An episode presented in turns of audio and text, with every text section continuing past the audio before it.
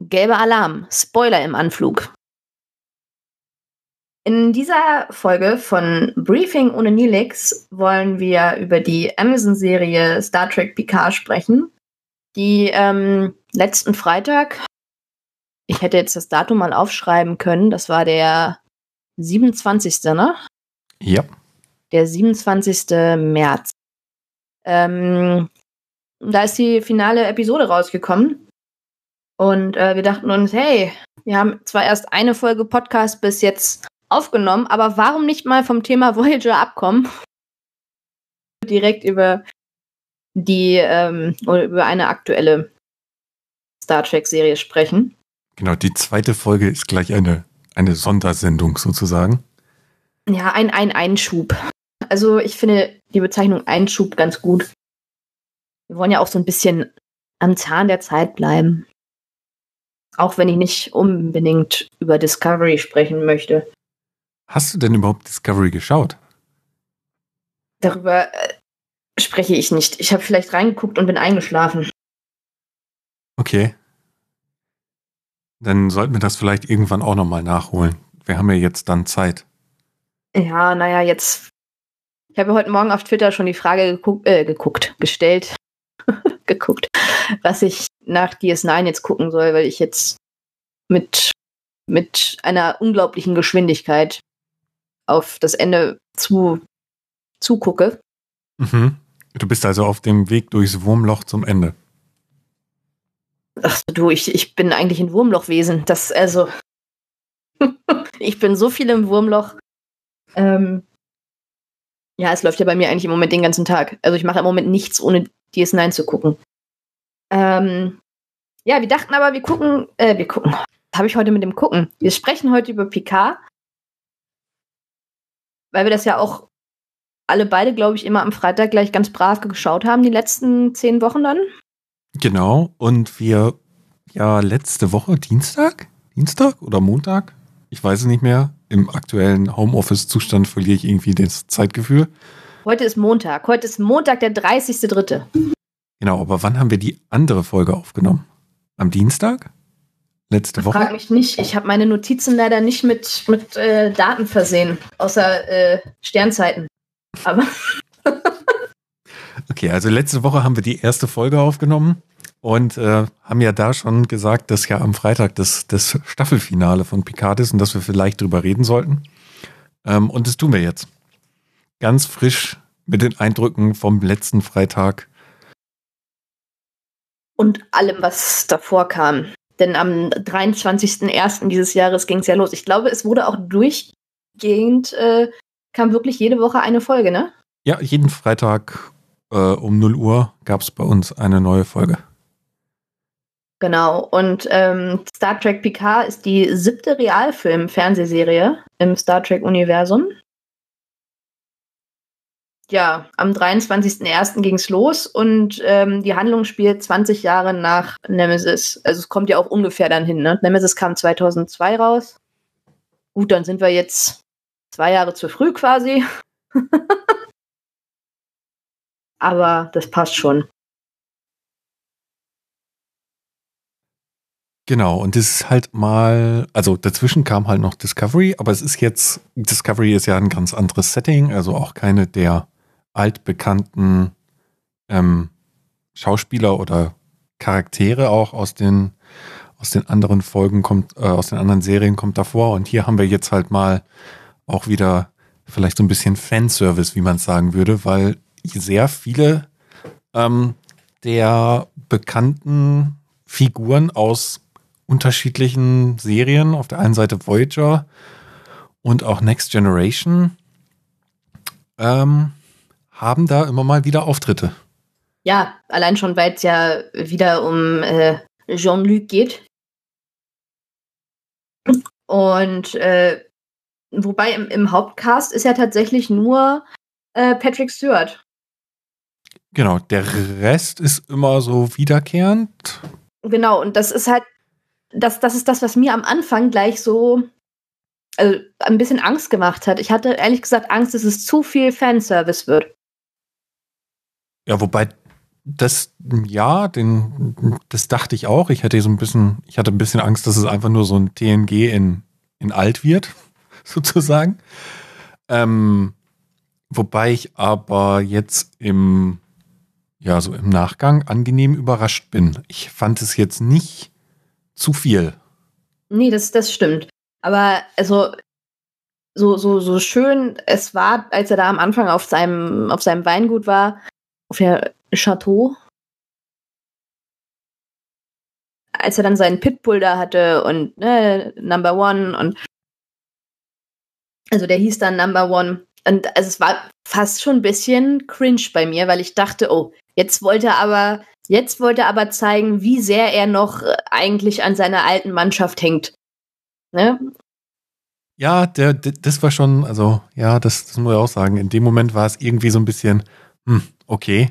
Also es war lustig, sicherlich, aber hm, ja, es hätte, also es wäre jetzt auch nicht schlimm gewesen, wenn der Hund nicht Nummer eins hieße.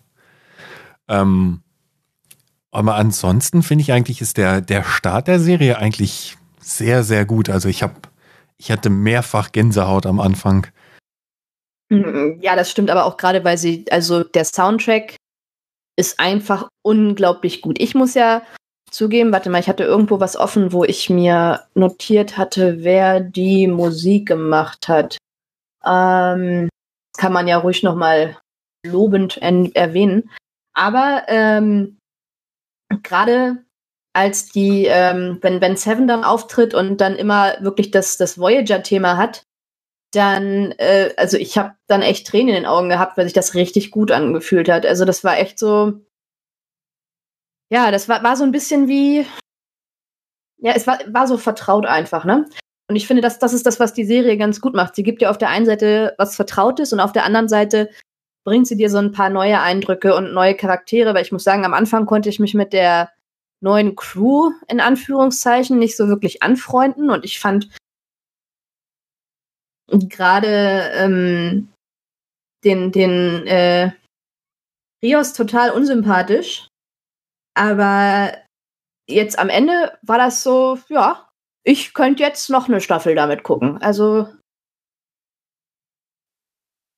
Ja, wobei bis zur Crew dauert es ja auch echt eine ganze Weile. Also ich war ja am Anfang, ähm, ist die ersten ein, zwei vielleicht sogar drei Folgen wusste ich eigentlich gar nicht, was ich so richtig von der Serie halten soll, weil es war schon Picard und ja, es war schon Glück und ähm, es war auch irgendwie, irgendwie gut, aber ähm, es war am Anfang, also die erste Folge war so, wow, ja, es, es ist halt wieder mal ähm, Jean-Luc Picard und, ähm, äh, und, und auch irgendwie so das es ist so das Star Trek, auf das ich auch persönlich mal wieder sehr, sehr lange gewartet habe. Also nach Deep Space Nine und, und Voyager und so war halt nichts mehr.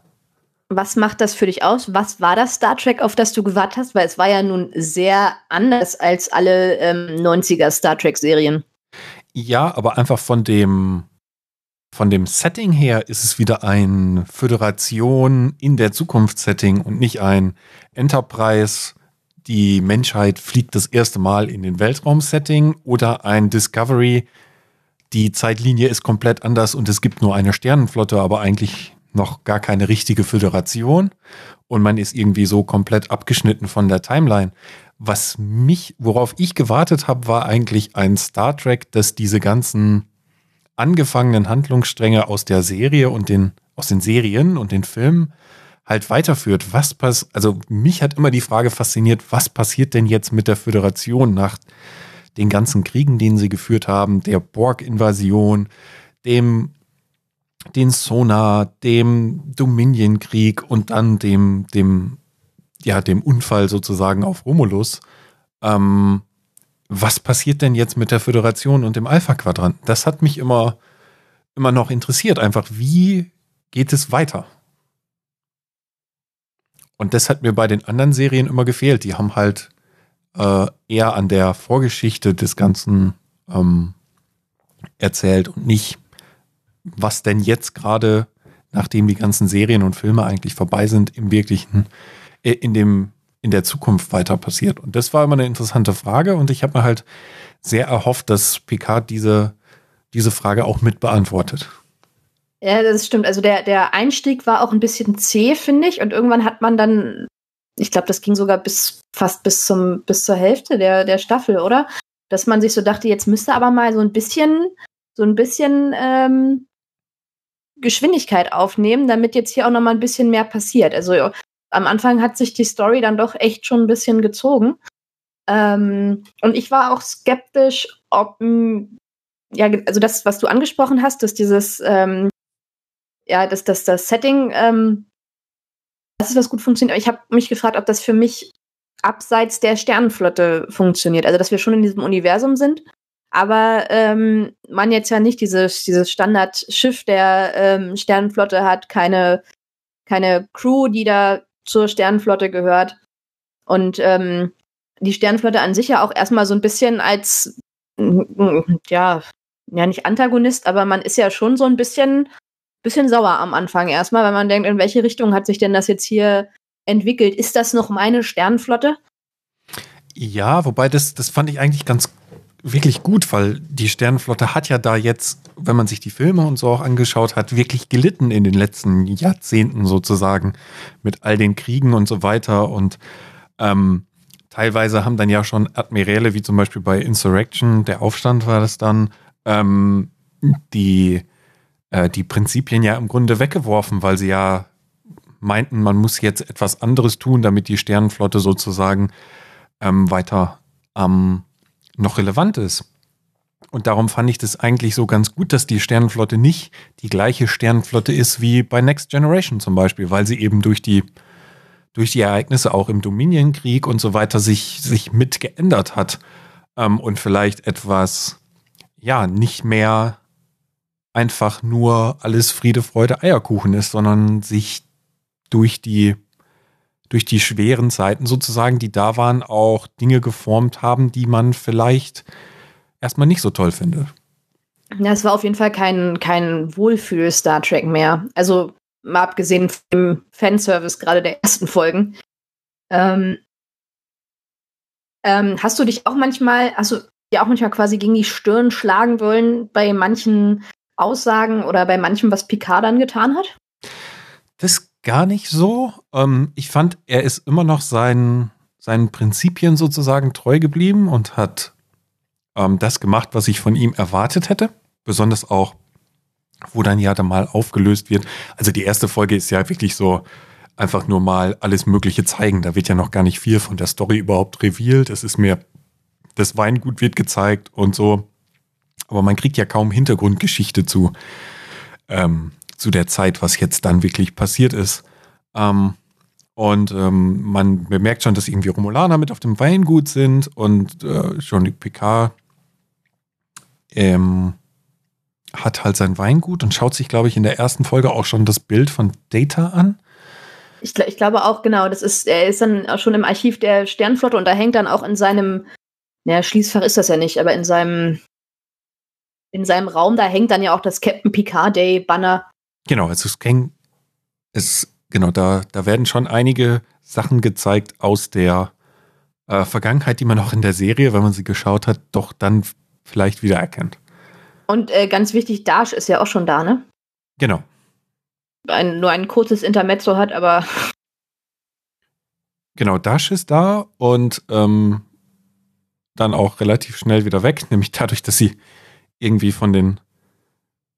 Äh, wird sie da schon von den Romulanern angegriffen? Ich glaube ja. Ich bin mir nicht sicher, ob es in der ersten oder zweiten. Doch, Ende der ersten Folge ist sie dann. Ähm, also sie, sie tötet dann diese ganzen Romulaner, aber wird dann doch ähm, überrascht und erschossen, ne?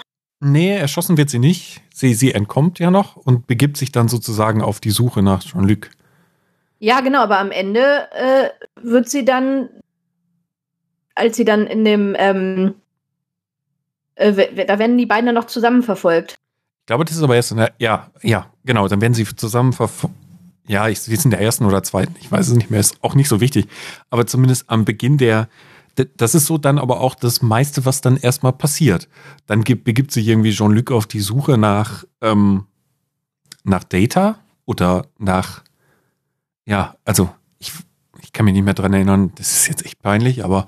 Die wollen zum Daystrom-Institut. Genau, zum Daystrom-Institut, aber ich kann mich nicht mehr dran erinnern, wie er überhaupt zu dieser Data-Malerei-Vision sozusagen gekommen ist. Ich glaube, er hat davon geträumt.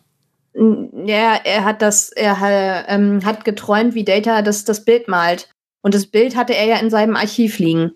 Und das hatte er den Titel Tochter. Richtig. Ja, und dann, also in der Zeit fand ich es, also an, am Anfang der Serie dort fand ich es noch echt gut. Da war es dann ähm, ja so ein interessanter Einblick in die Sternflotte.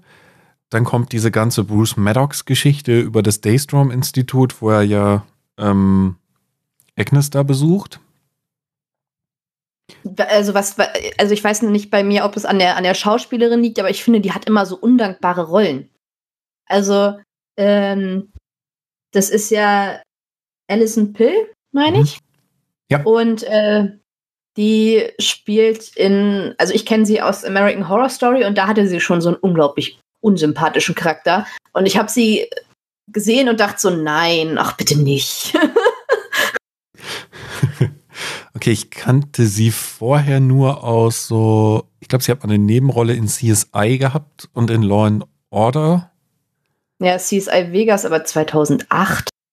Ja, das habe ich aber damals alles sehr verschlungen. Also, ja, ich kannte sie schon, also ja, aber die Rollen da waren ja auch nicht so die die tollsten. Aber ich kannte sie jetzt vorher eigentlich nicht so wirklich. Mag auch daran liegen, dass ich in den letzten Jahren dann nicht mehr so viel im Kino und so war. Aber an sich war es jetzt nicht so, dass, dass ich irgendwie da bei ihr voreingenommen war. Aber ja, die Rolle ist schon nicht so, ja, die ist, die ist nicht so dankbar. Das muss man schon wirklich sagen. Ich finde, sie, sie stellt es halt gut dar. Aber sie ist ja so ein, so ein labiler Charakter einfach, ne? So dadurch, dass sie dann auch umgedreht wird und ähm, dann ja äh, für die Romulaner äh, oder von den Romulanern viel mehr benutzt wird. Ähm, es ist also sehr, sehr ambivalent. Ich hoffe, ehrlich gesagt, dass sie jetzt dann in der zweiten Staffel, die ja kommen wird, ähm, so ein bisschen mein, mein Bild dreht, weil ich glaube, sie hat Potenzial, doch ähm, ein, ein interessanter Charakter zu werden und einen großen Mehrwert zu haben. Ja, ich glaube, mit ihr kann man noch eine sehr interessante Entwicklung äh, machen. Auch von dem alleine, was sie jetzt in der ersten Staffel so durchmachen musste. Ja, aber also ich möchte jetzt nicht, ehrlich gesagt, nicht, dass sie so unbedingt total badass wird, was ja so der, der heruntergedroschenste, einfachste Plot wäre quasi vom, vom super weichen, ängstlichen Mädchen hin äh, zum ja, Superbrain, das super viel Mut hat auch noch. Also du möchtest nicht, dass sie Seven of Nine 2.0 wird? Nee. Nee. Bitte nicht. So, die kommt aber in Folge 4. Genau, also in Folge 3 geht es dann ja erstmal los, dass sie überhaupt ein Schiff haben und dann fliegen sie rum. Ähm, und dann gibt es diese verstörende Folge 4. Ja, wir sollten vielleicht noch sagen, auf ähm, das, das Schiff gehört Captain Rios ähm, und ist mit Hologrammen für jedes, jeden Bedarf, den man haben kann, ausgestattet, die aber Abbilder von oder ja, Fragmente von Rios quasi darstellen. Genau, also vielleicht sollten wir auch nochmal sagen, was sie jetzt überhaupt vorhaben. Also ähm, Jean-Luc äh, hat ja ähm, den, äh, den Tod von, von Dash sozusagen miterlebt. Ähm, und dann wurde alles irgendwie vertuscht. Also er ist ziemlich besessen von Data auch, ne? Muss man dazu sagen. Also er träumt andauernd von ihm und hat deswegen halt diese krasse Verbindung. Genau. Und ähm, äh, Dash stirbt dann und äh, die ganzen Sicherheitsaufzeichnungen geben irgendwie keine Informationen her ähm, und stellen was ganz anderes dar als das, was ähm, Jean-Luc sozusagen erlebt hat. Und dann bekommt Data, oder nein, dann bekommt Jean-Luc, als er beim Daystrom-Institut eben mit, mit Agnes gesprochen hat, ähm, dieses Gerücht sozusagen zu hören, dass man ein positronisches Gehirn aus einem einzigen Positron sozusagen wiederherstellen kann. Und ähm, er weiß auch, dass Bruce Maddox, das ist ja der, der in TNG damals ähm, diese ganze Forschung mit Data gemacht hat. Ich glaube, die Folge heißt The Measure of Man im Englischen, wo es halt darum geht, ob Data ähm, widersprechen kann, dass er denn auseinandergebaut wird, weil ähm, Data nicht der Überzeugung ist, dass Bruce Maddox, der ihn gerne zerlegen möchte, weil er an, ähm, an künstlicher Intelligenz und künstlichem Leben forscht, ähm, dass er ihn dann auch wieder am Ende so zusammensetzt, dass Data wieder funktioniert. Und da gibt es diese, diese Folge, wo auf der Sternbasis ein juristischer Kampf sozusagen ausgetragen wird, ob Data denn ein Eigentum der Sternenflotte ist und somit nicht die Sternenflotte verlassen kann, weil das ist Datas Reaktion darauf, dass er den Befehl bekommt, an Bruce Maddox Experiment teilzunehmen. Da ähm,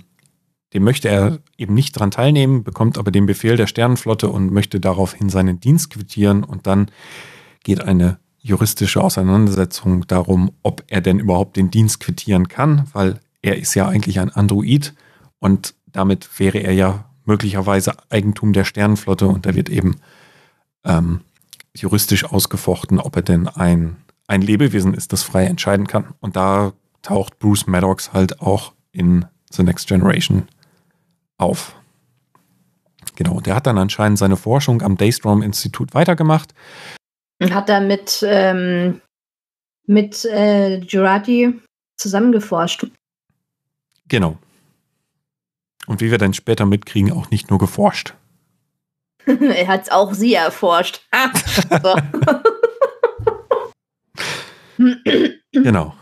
So, und dann begeben sie sich sozusagen auf die, also dann sind eben alle, was wir auch noch sagen sollten, ist vielleicht alles künstliche Leben ist zu dem Zeitpunkt in der Föderation verbannt, weil es diesen Unfall auf dem Mars gab, wo eben alle künstlichen Lebensformen sich gegen die Menschen auf dem Mars gerichtet haben und der Mars dann zu dem Zeitpunkt sogar noch brennt, weil aus dem Gefecht sozusagen sich die ganze Atmosphäre entzündet hat. Und im Zuge dessen.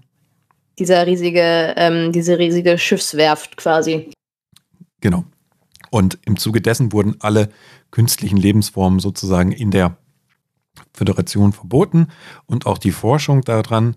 Und damit ist im Grunde Bruce Maddox arbeitslos, weil er kann sich ja, das war ja sein Lebenswerk sozusagen, dem er sich verschrieben hat.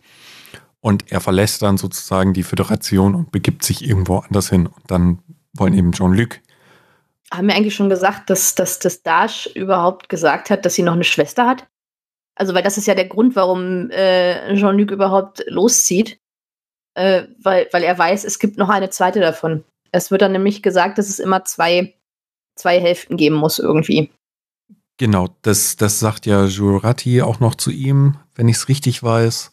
Ähm, dass es immer, dass sie immer im Paar sozusagen erstellt werden und dass sie sich auf die Suche nach der Schwester begeben müssen, ähm, wo sie dann auch noch irgendwie das Quartier von ihr durchsuchen und dann ähm, sich in den Computer hacken, zusammen mit der Romulanerin, die ähm, auf dem Weingut von äh, Jean-Luc mitarbeitet, die ein ehemaliges Tal Shiar-Mitglied ist. Beide, beide Romulaner, die da arbeiten. Beide, stimmt. stimmt. Beide sind ehemalige Tal Shiar-Mitglieder. Und ähm, die finden dann eben raus, dass es da doch noch eine Zwillingsschwester geben muss und dann begeben sie sich auf der Suche nach der. Mm, genau, aber also äh, die ähm, verhören da auf dem ähm, Anwesen von Picard einen von den romulanischen Angreifern, weil die Picard auch bis nach Hause quasi verfolgen und erfahren dann schon, dass die Zwillingsschwester die Zerstörerin sein soll und dass es alles was mit romulanischer Mythologie zu tun hat. Und ähm, zeitgleich läuft aber auch noch der Plot auf dem Borg-Kubus auf, ähm, Gott, wie hieß er denn? Weißt du noch, wie sie, wie sie ihn genannt haben, den Kubus? Das Artefakt. Genau. Genau. Und da geht es dann halt eben um diese Schwester, was man daran sieht, dass sie einfach gleich aussieht. Sie sieht genauso aus wie Dash. Ähm, um Soji. Und ähm, die sieht man da zusammen vor allen Dingen mit dem, mit dem Romulaner Narek. Genau, da gibt es eben diesen komischen Plot, der auf einem Borg-Kubus passiert, auf dem irgendwie Romulaner und. Und die Föderation zusammen. Also, das ist ja etwas, was die Föderation quasi unterstützt. Ähm, das ist ein Borg-Rückgewinnungsprojekt, äh, das äh, geleitet wird von Hugh. ähm, auch bekannt aus Next Generation. Das ist der erste Borg, den sie zurückgeholt haben und reassimiliert haben quasi. Genau, da gab es ja diese ganze Geschichte in The Next Generation, wo Hugh äh, der erste Borg sozusagen war, der, der die Individualität erfahren hat, den sie dann aber, dem die, wo die Sternenflotte Jean-Luc eigentlich befohlen hatte, ihn zu einer Waffe umzubauen, indem sie ein bestimmtes Muster oder bestimmte Daten in sein ähm, in seine Implantate eingeben und ihn damit sozusagen zu einem Virus machen, der die, der die Borg überlasten würde. Und da spricht sich dann am Ende Jean-Luc dagegen aus, ähm, das zu tun. Und dann kehrt dann Hugh nochmal wieder in einer der Folgen, wo es um Law und Data sozusagen geht, äh, wo Law die Borg, zu denen dann Hugh zurückgekehrt ist, die die ähm, Individualität erfahren haben, sind dann vollkommen verwirrt und sagen sich sozusagen vom, äh, vom Kollektiv los, wissen dann aber auch nicht, was sie tun sollen. Und dann kommt Law, der ja Datas ja, Antagonist sozusagen ist, sein, sein böser, dunkler Bruder sozusagen, kommt dann her und ähm, ja, bietet sich den als der Führer an und macht sie eben zu ihrer Armee. Äh, und ähm, in dem Zuge taucht Hugh auch nochmal auf und hier sehen wir ihn dann halt als nicht mehr Borg, immer noch mit ein paar Überbleibseln seiner Implantate, aber wir sehen ihn eben als, als ähm, Mensch, der von dem, von seinen Borg-Implantaten befreit wurde und nun dieses Projekt leitet. Genau. Ähm, Im Picard-Plot, also in dem Teil, in dem es Picard geht, ähm, kann er seine ehemalige, was, was war denn Ruffy? war sie sein, sein erster Offizier, glaube ich, dann sogar, ne? Am Ende. Ich glaube ja. Und äh, ja, kann sie quasi für sich gewinnen und über sie dann auch ähm, Captain Rios mit der La Sirena und den ganzen Hologrammen da an Bord. Und ähm, nimmt dabei auch äh, Agnes Jurati mit, die dann auf diese Mission mitfliegen wollen. Und die wollen sich auf den Weg nach Free Cloud machen, weil da Bruce Maddox eben das letzte Mal ähm, gesehen worden sein soll. Und ähm, sie landen dann aber noch äh, zwischen und ähm, wir lernen Elnor kennen, der ähm, in einer romulanischen Kolonie äh, lebt und da von einem, äh, wie hießen denn diese, diese Kriegerinnen noch? Ja, von so einem Zirkel von Kriegerinnen Ko Kovat Milat. ich weiß nicht, ob das jetzt richtig ausgesprochen ist, aber naja. Er wurde da aufgezogen und äh, Picard hatte schon, als, als, also als Elnor noch Kind war, eine Beziehung zu ihm und ja, Elnor verpflichtet sich dann Picard gegenüber, was auch eine Folge war, finde ich, die sich ziemlich gezogen hat. Wurde von, ich glaube, Jonathan Frakes hat da äh, Regie geführt, ne? Genau, das war, glaube ich, die erste, in der Jonathan Franks ähm, genau Regie geführt hat.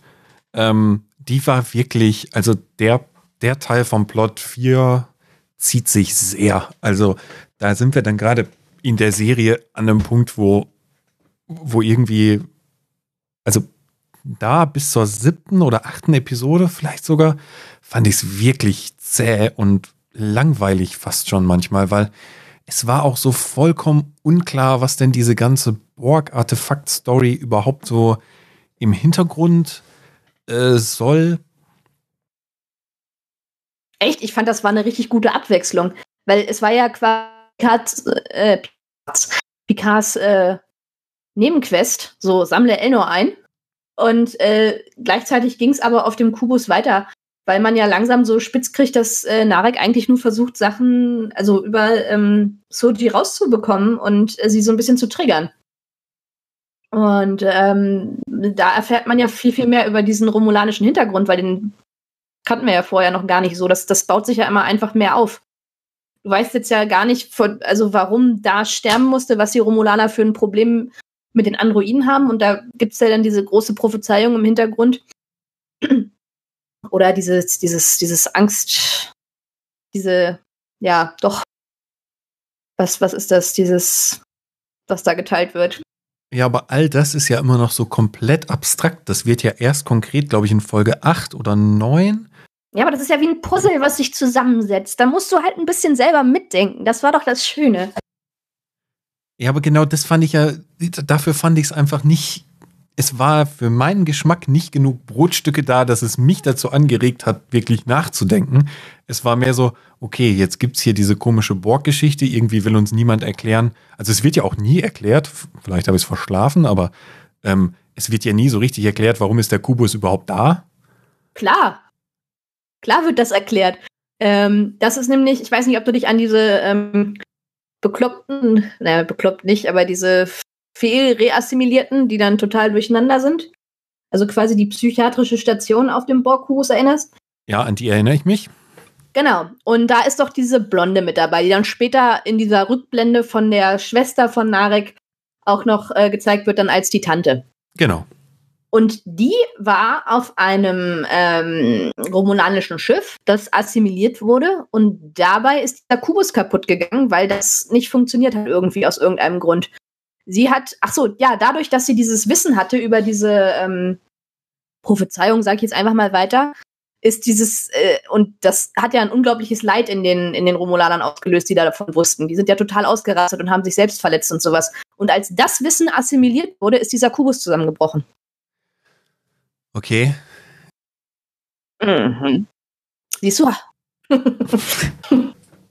also ja, ich wusste, dass es, also ich wusste, dass sie sie assimiliert haben und dass irgendwas dabei schiefgelaufen ist. Aber für mich hat es im Kopf, dadurch, dass man einfach nicht wusste, dass dieses Wissen da ist. Also ich fand es einfach vom, vom Storytelling und vom Plotaufbau her einfach nicht so toll. Das muss ich ja, also ähm, das war einfach nicht so, wo ich gedacht habe, okay, das ist jetzt äh, für mich, ich, ich hätte es einfach besser gefunden, wenn sie diese Prophezeiung und das vorher mal mit mehr Details ausgeschmückt hätten, weil es war wirklich schwierig für mich, fand ich einfach ähm, daraus abzuleiten, dass das irgendwas damit zu tun haben muss, weil man wusste ja noch gar nicht so richtig, dass ja, das wird ja dann erst am Ende in der, in der vorletzten Folge sozusagen gezeigt, wo dann eben diese Prophezeiung ähm, für die für die Romulaner, die diesem Kult sozusagen angehören, ähm, gezeigt wird. Und dann sieht man, wie sich einige der Romulaner im Grunde,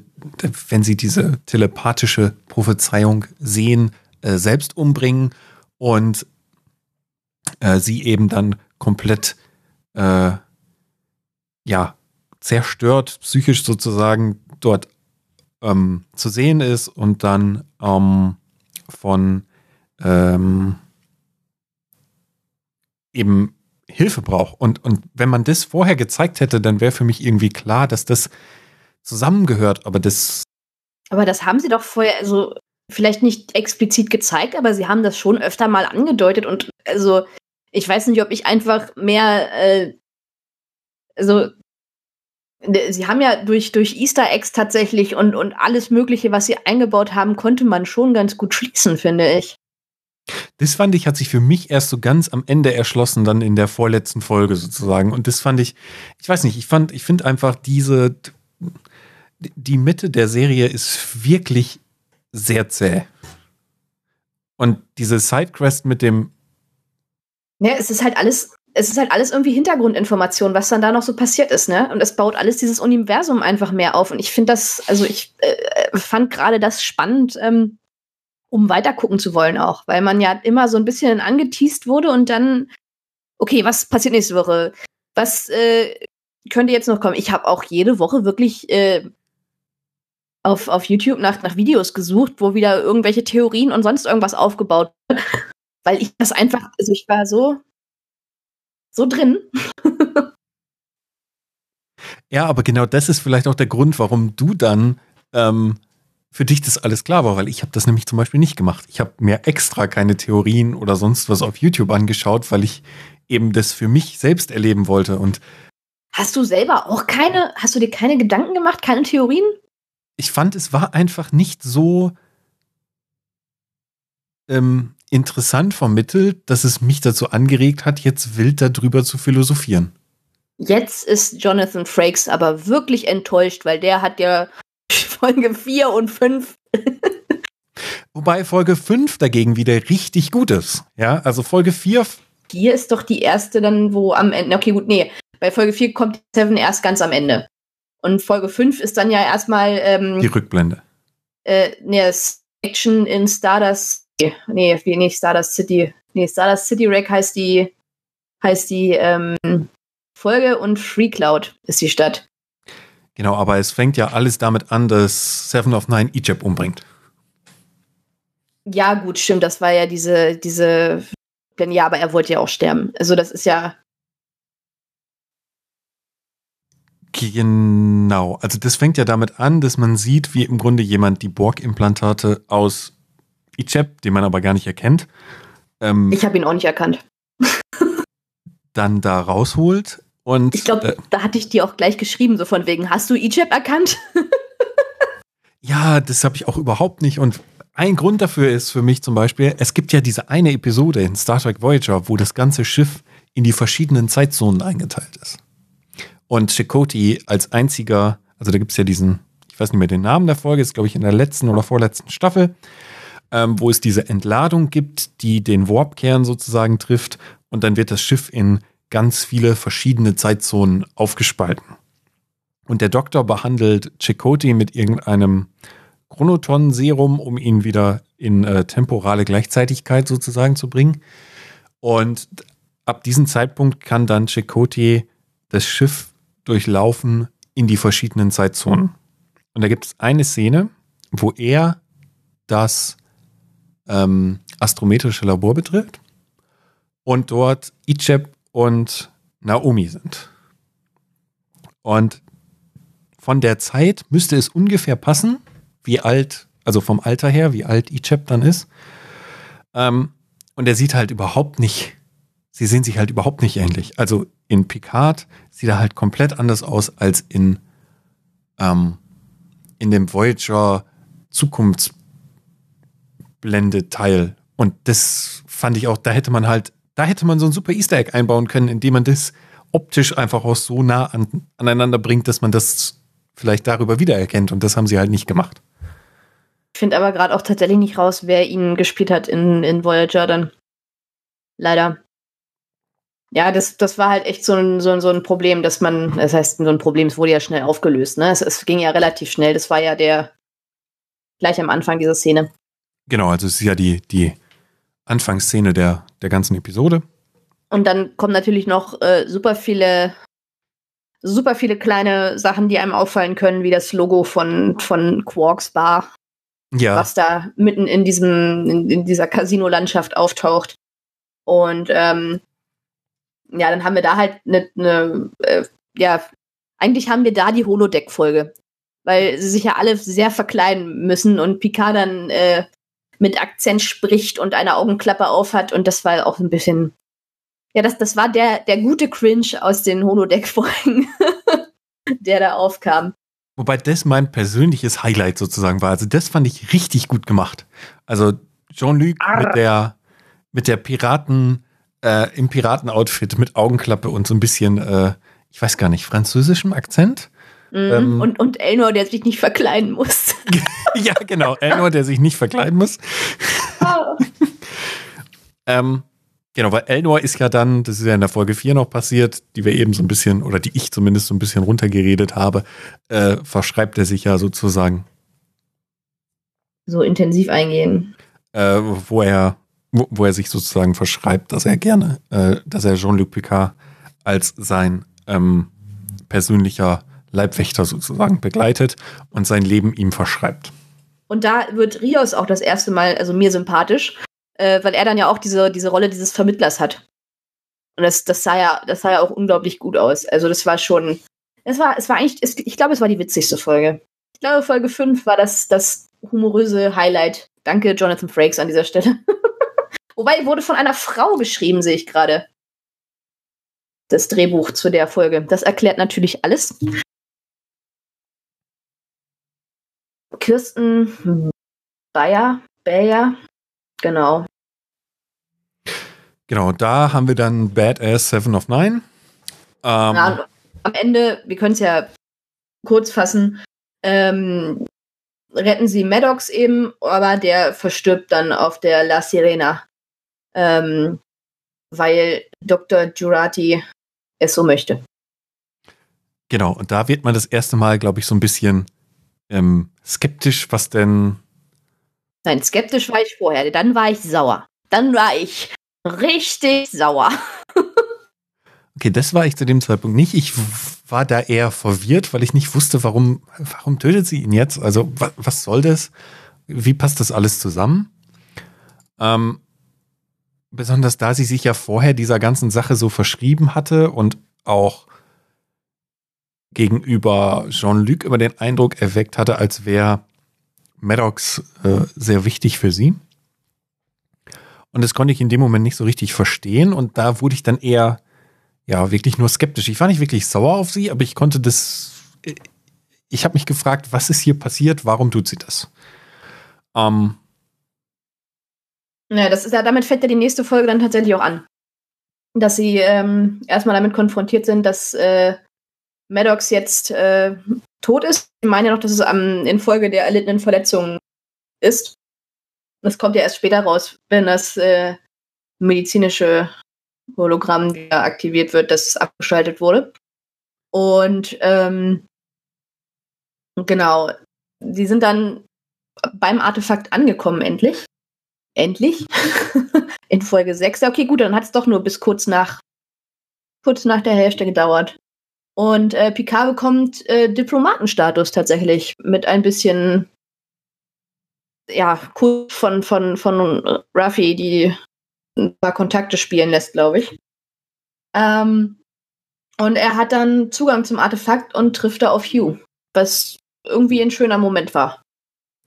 Ja, das ist ein sehr schöner Teil der, der Story. Das ist halt so, zwei alte Freunde treffen sich wieder. Auch sie, es macht auch so den Eindruck, als, als würden sie sich beide äh, darüber freuen, dass sie sich mal wiedersehen.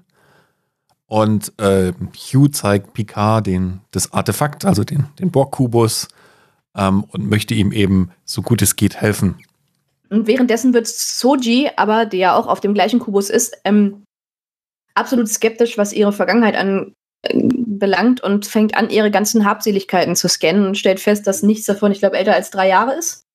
Ja, ich glaube 37 Monate oder so kommt immer wieder als, als die, äh, die Zahl, die der, die der Scanner sozusagen zurückgibt. Äh, genau. Und äh, Picard will ganz gezielt auf jeden Fall zu Soji, weil er schon weiß quasi, wen, wen er suchen muss und äh, findet sie aber nicht. Also beziehungsweise sie ist nicht aufzufinden und sie ist dann Narek in so einem ähm, romulanischen Ritualraum quasi. Und ähm,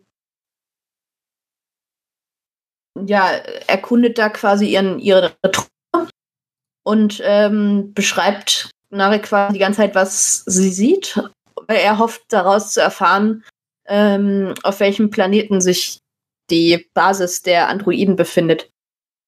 Genau, also was ja auch noch passiert auf diesem Sideplot, ähm, ist, dass Narek und Sochi sozusagen, also Narek. Äh, Die erforschen sich. genau, Narek nimmt den, den Auftrag, eine, eine enge Bindung an sie aufzubauen, sehr ernst. Ähm, das ist ja gar nicht sein Auftrag. Sein Auftrag ist es rauszufinden. Er tut es halt einfach nur anders als seine Schwester. Seine Schwester Nerissa, glaube ich, ähm, ist da eher so ein Hau drauf und erledigt das Ganze so, wie Dash auch erledigt wurde. Und er droht ihm ja die ganze Zeit auch damit. Wenn du jetzt nicht die Information aus ihr rauskriegst, dann mache ich es auf meine Art und Weise. Genau, man muss noch dazu sagen, das ist seine Schwester. Ja, habe ich ja gesagt. Genau. Ähm, und äh, Soji rastet dann währenddessen total aus am Ende, weil sie dann merkt, dass Narik sie nur ausnutzt. Der hat die ganze Zeit sowieso schon so eine Art, äh, ja, äh, Zauberwürfel dabei, mit dem er die ganzen Episoden, glaube ich, auch schon, schon rumgespielt hat. Und ähm, damit versucht er dann Soji zu töten. Gelingt ihm aber nicht, weil Soji einfach den Kubus auseinander nimmt und ähm, entkommt. Und ähm, Picard und Hugh finden sie dann und äh, Hugh lässt Picard und äh, Soji dann über das Notfalltransportsystem der Borgkönigin ähm, entkommen, womit sie sich ja überall hin äh, transportieren lassen können. Dabei wird Hugh, ähm, nee, Hugh bleibt noch am Leben, ne? Aber Enno bringt, glaube ich, ein paar Romulaner um. Genau. Und ähm, Elnor und Hugh bleiben da und ähm, Picard und Soji flüchten nach Nepente. Und äh, ja, damit äh, sind, wir dann, sind wir dann schon in der nächsten Folge quasi, weil auf Nepente leben ja zwei andere sehr vertraute Charaktere. Und zwar Riker und Troy zusammen mit ihrer Tochter. Mit ihrer äh, verstörten Tochter oder ich weiß nicht. Stört fandst du verstört die ziemlich cool. ja, aber es ist auch so ein overly caring äh, Elternaspekt dabei, habe ich so den Eindruck. Ja, aber das liegt ja daran, das liegt ja daran, dass sie so Helikoptereltern quasi sind, dass sie ihren Sohn einfach schon verloren haben, ne? Der ist ja verstorben. Ja, und äh, Riker ist natürlich äh, am Pizzabacken und äh, ja, also eigentlich ist er so ein, so ein süßer älterer Mann, so in die Jahre gekommener, netter Papa ist er eigentlich. So, es ist nicht mehr, es ist nicht mehr mein Riker. ja. Ähm, er ist, glaube ich, auch gerade am Kochen, ne? Als die beiden ankommen. Genau, er steht in der Küche und macht Teig oder man weiß, glaube ich, nicht, was er macht, aber es ist so ein bisschen wie die Szene, es hat mich sehr an die Szene aus ähm, Generations erinnert, wo äh, Jean-Luc Picard in die in das äh, Ferienhaus von, äh, von Captain Kirk kommt, von James T. Kirk. Und James T. Kirk gerade dabei ist, äh, Pfannkuchen für ähm, seine Angebietete zu machen. Es ging auf jeden Fall auch sehr viel um Tomaten dann auf Nepente. Es ging sehr viel den Anbau von Tomaten. ja, es geht sehr viel um Essen in dieser Folge. Genau, und es ist halt, also man, man merkt aber auch, dass Picard das in dem Moment total gut tut, sich mit den beiden, also mit zwei so vertrauten Charakteren auszutauschen und ähm, wieder so ein bisschen mehr in die Spur zu kommen. Und ähm, ja, man merkt halt auch einfach, dass die beiden ihm gegenüber noch sehr loyal sind und sagen auch, wenn er bleiben möchte, kann er bleiben, so wie er möchte. Und ähm, auch Soji wird da ganz gut aufgenommen. Sie hat dann auch zu der Tochter, zu ähm, Kestra, glaube ich, ähm, einen ganz guten Draht und erfährt dann da was über ihren, ja, quasi Vater, über Data. Und ähm, muss sich ja selber auch erstmal mit dem, mit der Tatsache anfreunden, dass sie jetzt weiß, okay, ich bin ein Android. Das ist ja für sie was ein totaler Schock. Genau, sie erfährt dann ja, also sie, sie hat ja in der Folge davor überhaupt erstmal gemerkt, dass sie gar kein Mensch ist, was sie ja die ganze Zeit dachte. Ähm, und äh, erfährt jetzt oder ist jetzt auf ihrer Selbstfindung sozusagen unterwegs und, und muss erstmal damit klarkommen, dass sie kein Mensch ist, sondern eben eine künstliche Lebensform. Genau, und ähm, auf dem Schiff, äh, also auf der La Arena, ähm, gibt es äh, das Problem, dass äh, sie verfolgt werden, und zwar von Narek. Und ähm, sie nicht wirklich äh, verstehen, warum der sich nicht abschütteln lässt. Ähm, und äh, dann gibt es, glaube ich, einen Konflikt zwischen Rios und Raffi. Und ähm, am Ende kriegen, also, äh, beziehungsweise bricht Agnes dann aber zusammen und möchte sich umbringen, mit sie dieses, oder versucht dieses, ähm, ja, diese Substanz, die sie quasi im Blut hat, womit die Romulaner sich wecken, loszuwerden. Und ähm, ja, sie und Narek verliert sie dann eben.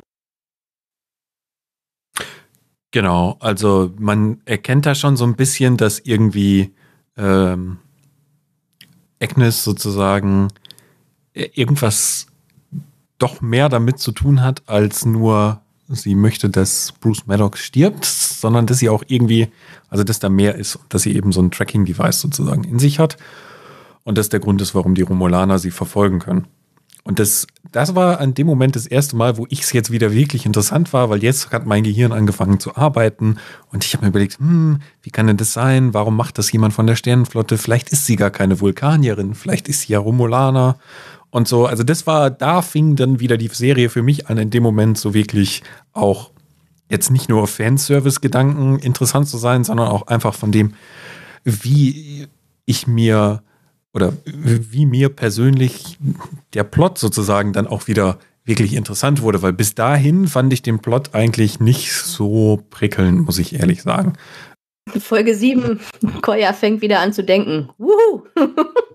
genau, also Folge 7 war so, ab dem Zeitpunkt fing es für mich wieder an, oh, jetzt ist es interessant, der Plot braucht ähm, ein bisschen mehr äh, Rechenaufwand im Gehirn, um dem Ganzen folgen zu können. Und, und da wurde es für mich wirklich wieder interessant.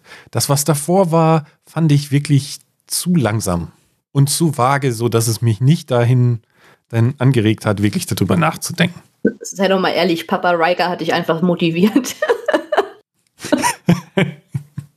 genau. Ah. Die gute Pizza von Papa Riker hat mich hungrig gemacht auf mehr Plot. Ähm, naja, auf jeden Fall äh, wird auf dem Kubus auch noch weiter gekämpft und ähm, Elnor und Narissa ähm, kämpfen und dabei wird dann der Hugh getötet tatsächlich. Und ähm, vorher hat Hugh von Seven of Nine noch einen äh, Notrufsender tatsächlich bekommen. Ähm, und genau, Elnor betätigt dann diesen Notrufsender.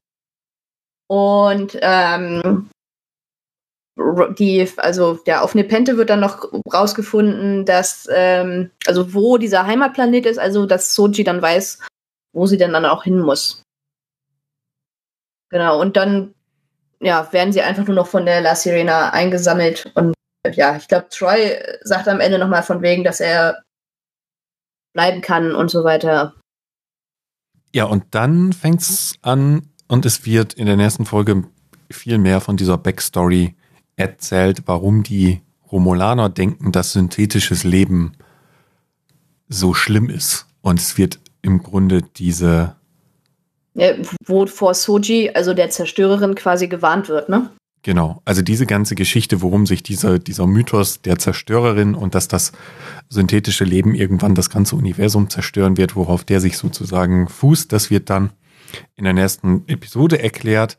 Es ist irgendwie so ein Artefakt, was die was ein paar Romulaner gefunden haben, was ein grüner brennender Tisch ist. Ja, aber der, der steht doch, glaube ich, fest auf diesem Planeten, ne? Genau. Ähm, und ähm, wenn, da wird dann noch gezeigt, wie die Romulaner sozusagen dann sich mit dem in eine telepathische Verbindung äh, begeben mit diesem Artefakt und dabei dann eben erfahren, ähm, ja, was das synthetische Leben sozusagen in dieser Erinnerung, die sie da bekommen, mit dem natürlichen oder ja, mit dem ja, mit dem natürlichen Leben tut, nämlich dass es das auslöscht. Also ich fand die Folge ehrlich gesagt, also die achte überhaupt nicht so spannend. Also äh, weil, weil wenig, wenig irgendwie ähm, passiert.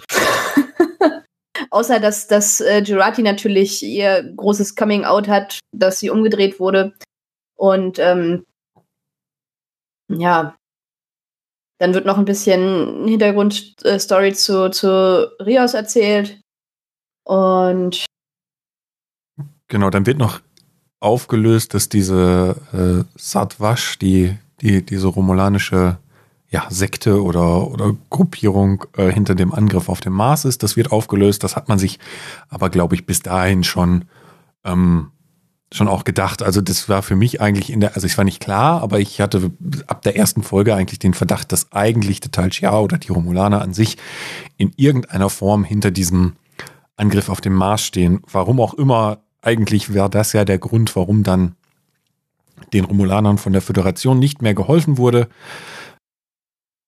Ach, und der große, das, das, das große Ding war ja auch, dass Rios äh, Soji scheinbar schon kannte beziehungsweise jemanden, der aussah wie Soji, weil sein Captain bei der Sternenflotte, ähm, der sich dann ja umgebracht hatte, ähm, äh, ja, äh, schon mal Teile dieser, dieser ähm, Androiden-Kolonie getroffen hat. Und eine davon sah halt aus wie Soji. Und ähm, da haben sie dann auch eine Zeichnung von, von diesem Treffen.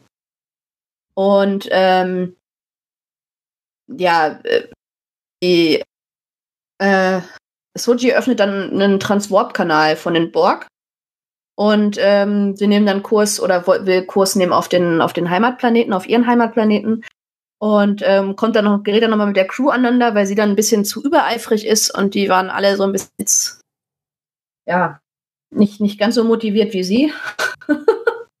genau, sie möchte, also sie, sie vergisst im Grunde, dass es da noch anderes Leben als das ihre an Bord des Schiffs gäbe und, und würde halt den, den Transwarp-Kanal einfach so öffnen und durchfliegen, was dann vermutlich alle anderen im Schiff umgebracht hätte.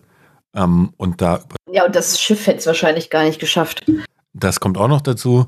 Und äh, die reden ihr das dann halt aus und wollen es dann halt alle gemeinsam machen. Und äh, dann kommt noch der Teil, wo Seven zur Borg Queen wird. Genau, sie ähm, findet sich mit den Borg auf dem Kubus, weil ähm, Rissa da versucht, äh, alle verbliebenen Drohnen quasi umzubringen. Also die haben sie, glaube ich, durch, durch Luftschleusen dann äh, ja, raussaugen lassen. Und ähm, sie assimiliert halt aber diesen, diesen Kumus quasi wieder. Und ähm, ja, äh, hat dann ihr eigenes kleines Kollektiv und äh, schafft es so, diesen Kubus wieder in Gang zu bringen und äh, eben die Kontrolle da zu erlangen. Und ähm, ja, äh, folgt dann tatsächlich auch zu, durch diesen Transwarp-Kanal. Wie hat sie denn das, äh, weißt du noch, wie sie dann da hingekommen sind? Weil das Artefakt war ja eigentlich noch an einer ganz anderen Stelle. Äh, das weiß ich auch nicht mehr genau. Also zumindest öffnen sie auch einen Transwarp-Kanal und treffen sich dann sozusagen mit, ähm, ähm, mit Sochi und dem und Jean-Luc, ähm, die mit dem Schiff unterwegs sind, bei dem Planeten der, der Heimatwelt sozusagen von Sochi.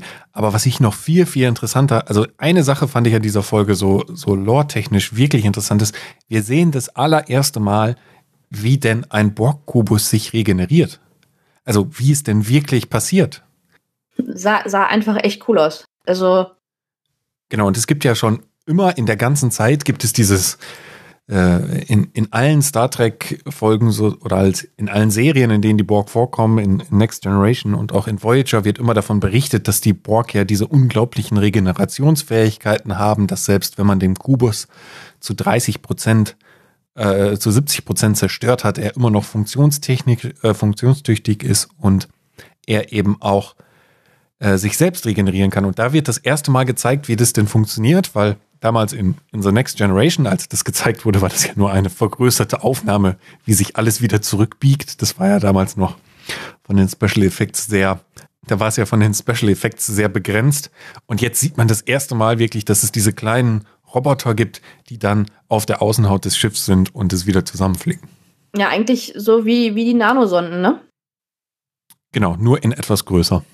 Ja, sah auch ein bisschen zeckenähnlich aus, also vom Design her. Fand ähm, ich aber so im Sinne von erklären, was in der Vergangenheit so ein bisschen offen gelassen wurde, sehr cool. Und war für mich somit eins der Highlights dieser Folge. Auch, dass Seven dann sozusagen die Kontrolle über die, die Borg wieder übernimmt und, ähm, und das Schiff unter ihre Kontrolle sozusagen bringt. Genau, aber sie trennt sich dann ja tatsächlich wieder von ihrem kleinen Kollektiv und die anderen Ex-Borg übernehmen den Kubus. Ähm, genau, in den letzten beiden Folgen ähm, sind wir dann äh, vor beziehungsweise auf dem Planeten ähm, der Androiden. Und äh, erstmal werden. Du hast das Wichtigste vergessen. Vergessen habe ich hier gar nichts. Die Blumen. Ja, das, das kommt jetzt ja. Der Kubus und äh, die La Sirena werden von Orchideen, ähm, die, die ziemlich also ich, ich hatte da so ein, so ein ähm, DS9-Flashback, ich weiß nicht, ob du dich erinnerst, als ähm, Cisco mit diesem antiken bajoranischen Schiff, was er selber nachgebaut hat, was auch irgendwie aussah, als wäre es aus Pappmaché, ähm, losgeflogen ist. Und daran haben mich diese Orchideen erinnert. Weil die sahen eigentlich aus, als hätten sie gar nicht existieren dürfen im Weltraum. Ja, die Special Effects zu dem Zeitpunkt haben mich, äh, haben mich so an die uralten Star Trek ähm, Serien erinnert die ja eher ein LSD-Trip waren, die mit, mit, ähm, mit Kirk damals noch. Und da waren die Special Effects ja auch so in der Art. Oder an die erste Next Generation-Folge mit den Quallen im Weltraum. Ja, aber du musst ja daran denken, dass die ersten Next Generation-Folgen aufgrund des, des Autorenstreiks äh, ja eigentlich nur verworfene Ur-Star Trek-Folgen waren. Ja, aber auch alleine von den Effekten her auf mal sind Blumen im Weltraum und da sind es halt Quallen im Weltraum. Also es hat mich einfach einfach so daran erinnert, das war ein, ein sehr, ja. Naja. Jedenfalls werden der Kubus und ähm, das Schiff äh, von diesen Blumen ordentlich eingepackt. Der Kubus braucht ein paar mehr davon. Die La Sirena wird ähm, von einer verschluckt und dann auf den Planeten quasi gestürzt. Und ähm, ja, die beiden Schiffe stürzen ab. Ähm, und äh, ja, genau, schaffen es aber einigermaßen heile da unten anzukommen. Ähm, Elnor und Seven sind auf dem Kubus und äh, richten da wieder einiges her. Ähm, wo sich ja auch noch die äh, Nerissa befindet. Genau, die irgendwie ähm, in einer von den, in der vorherigen Folge wird sie, glaube ich, weggebeamt oder so. Also es ist, äh, sie, sie wird von den Borg-Drohnen sozusagen angegriffen ähm, und verschwindet dann, während die ganzen Borg sie gerade überwältigt haben, einfach so. Und niemand weiß, glaube ich, so richtig, warum. Es wird auch nicht im weiteren Verlauf erklärt, was da wirklich passiert ist. Aber dann ist sie auf mal wieder auf dem, auf dem Borg-Kubus. Und Narek ähm, begibt sich sozusagen von seinem zerstörten Schiff auf die Suche äh, und findet den Borg-Kubus und findet dann auch da drin seine Schwester wieder. Während Seven of Nine und die anderen Borg-Drohnen erstmal aufräumen und den Kubus versuchen wieder ein bisschen ans Laufen zu bringen. Genau. Und ähm, ich glaube, es sind nur Picard und, und Soji, die sich dann auf dem, auf den Weg äh, zu der Siedlung von den ähm, Androiden machen die Coppelius-Station, glaube ich. Und ähm, dort treffen sie Dr. Sung, und zwar Dr. Sung Junior, ähm, dem, dem Bruder von Data, wie er selber sagt. Ähm, ja, dem Sohn von Dr. Sung. Genau, also das ganze Dorf ist, ist äh, nur auf diesem ganzen Planeten oder dem, dem Dorf, was sie da treffen, leben halt nur synthetische Lebensformen. Genau, und alles sind Zwillinge. Es gibt von allem immer zwei Paare. So, kleiner Einschub, Fun, Fun Fact, was ich rausgefunden habe. Mhm. Ähm, Narek arbeitet ja quasi gegen, also nicht quasi, er arbeitet gegen die Androiden. Der Schauspieler von Narek, äh, Harry äh, Treadaway, ist ein Zwilling er hat einen Zwilling und sein Bruder ist auch Schauspieler. Und es wurden ja tatsächlich Zwillingspaare da benutzt, um die ganzen Androiden darzustellen. Ich, ich fand es ein bisschen, ein bisschen lustig, dass, dass er jetzt tatsächlich dann auch einen Zwilling hat, der auch noch Schauspieler ist. Genau. So, das, das war auch schon mein kleiner, mein kleiner Einschub. Genau, und in diesem Dorf ist es dann so, dass sie dann noch ein, eine Sochi-ähnliche Androidin finden, die aber Gold im Gesicht hat. Also es ist eine sehr wirre Mischung aus ähm, Data und Soji. Data und Sochi, genau. Also es gibt anscheinend einige der synthetischen Lebensformen, die auf dem Planeten leben, die wirklich auch eine humanoide Haut haben. Und andere sehen dann eher aus wie Data, den man mit ein bisschen zu viel Sonne beaufschlagt hat und die dann irgendwie Gold im Gesicht sind. Ja, vor allen Dingen, äh, ja, nicht im Gesicht überall und diese ähm, goldenen Pupillen haben auch äh, nicht Pupillen, Iris. Die Iris ist golden. Genau. Und ähm, ja, es ist ja eigentlich, als wenn es so verschiedene Entwicklungsstufen wären. Weil ähm, die Sutra, von der du Sutra, Sutra, von der du da sprichst, ist ja quasi das, das Vorgängermodell von Soji und Dash mit ihrer Schwester, die ähm, ja der Rios vorher schon mal getroffen hatte. Und ähm,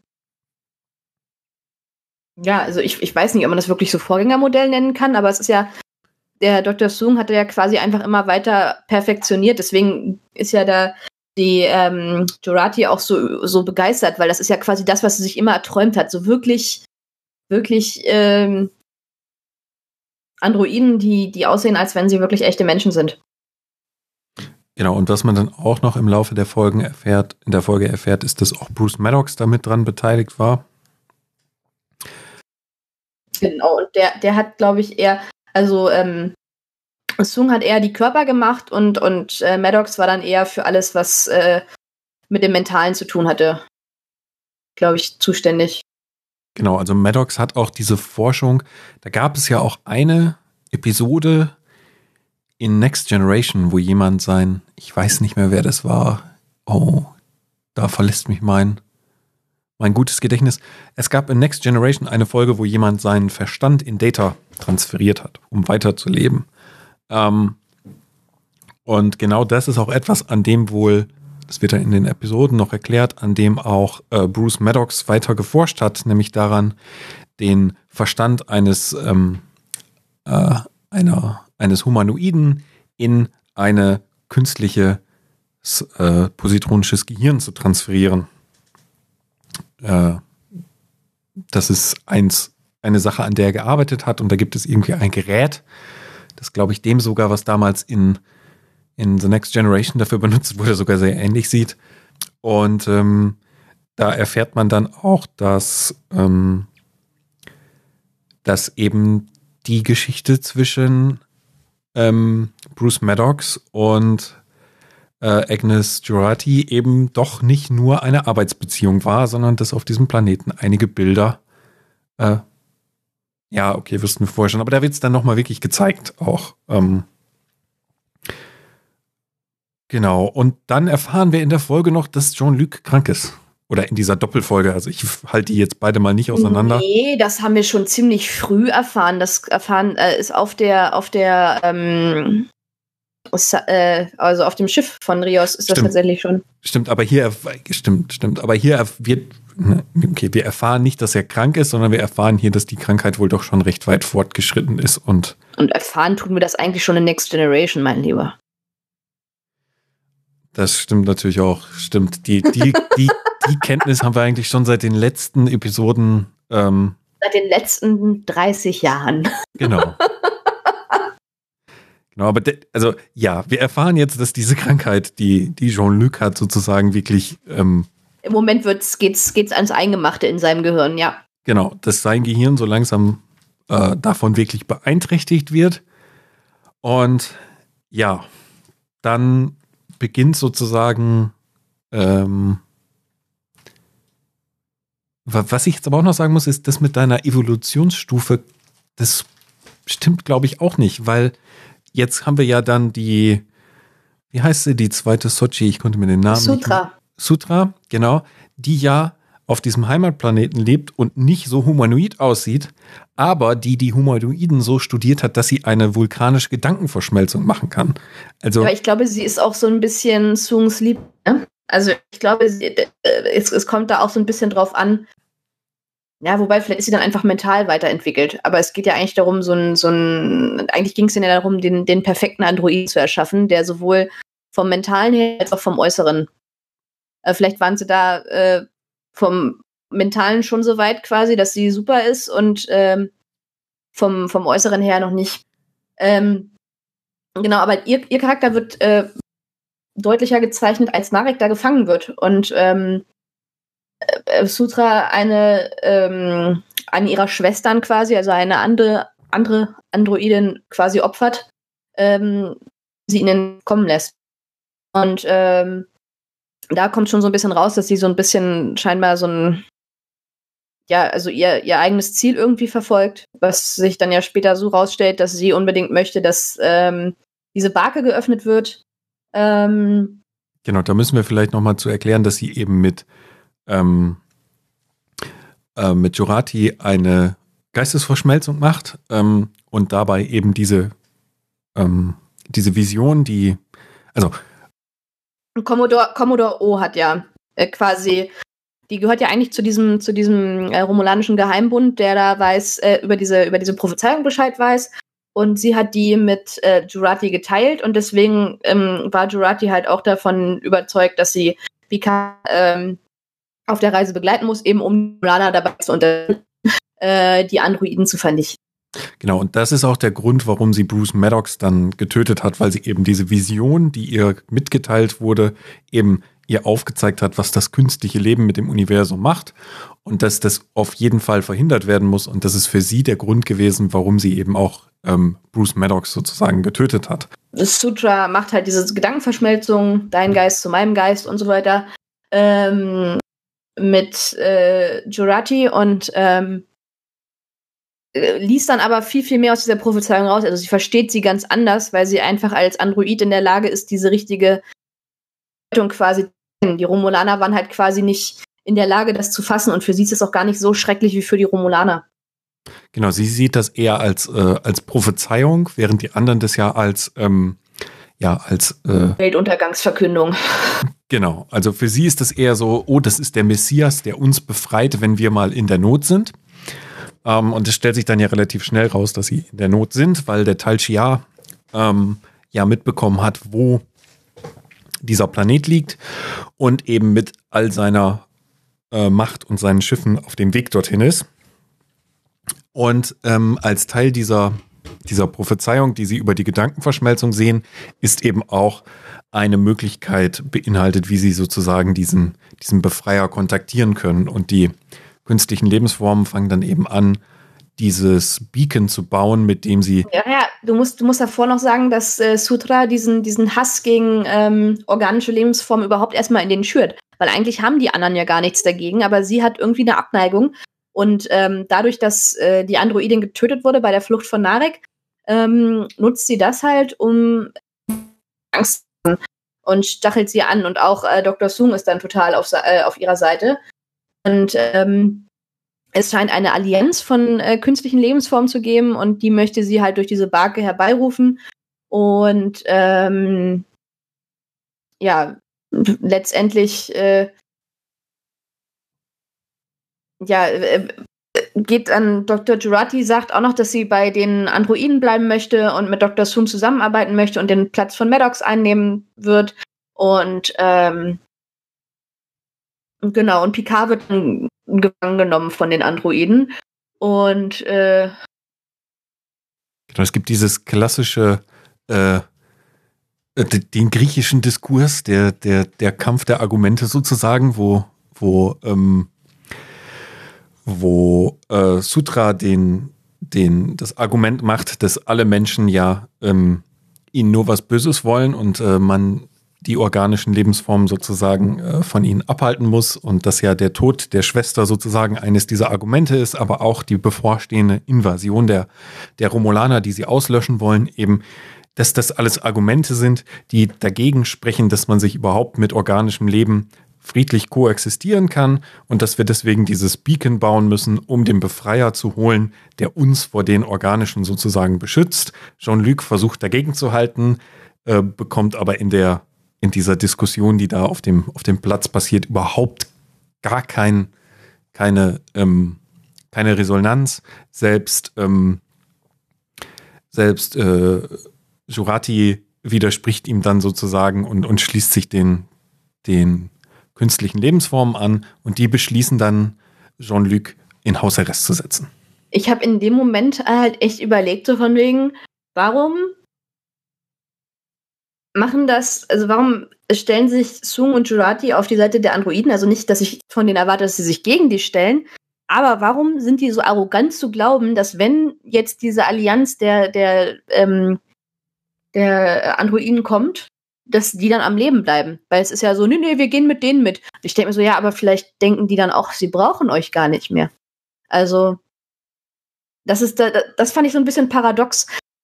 Ich hatte auch in dem Moment meine Erwartung, als dieses, dieses, die, diese Szene auf dem Marktplatz oder wie man das auch immer nennen will, was da ist auf diesem Platz, wo eben äh, Sutra äh, das Argument vorbringt und, und Jean-Luc dann. Ich hatte da eigentlich eher gedacht, dass wir dann in so eine ähm, Next Generation-artige, langanhaltende Debatte erstmal abtauchen, in deren Zuge dann sozusagen Jean-Luc vielleicht die eine Hälfte der synthetischen Lebensformen davon überzeugt, das nicht zu tun und dann eben ein Konflikt in dieser Gruppe auftritt. Aber das ist ja überhaupt gar nicht der Fall. Die ja, und viele davon sehen dann einfach auch ziemlich leer aus. Also gerade die, die gold angepinselt sind, äh, gucken eigentlich so ein bisschen eher so wie ähm, ja, äh, gedankenlose äh, ja, Soldaten will ich nicht sagen, aber so, so Marionetten, die eigentlich nur folgen. Ja, die haben mich so ein bisschen erinnert. Es gibt in, die, in, in Voyager gibt es eine Folge, wo die Hologramme befreit werden.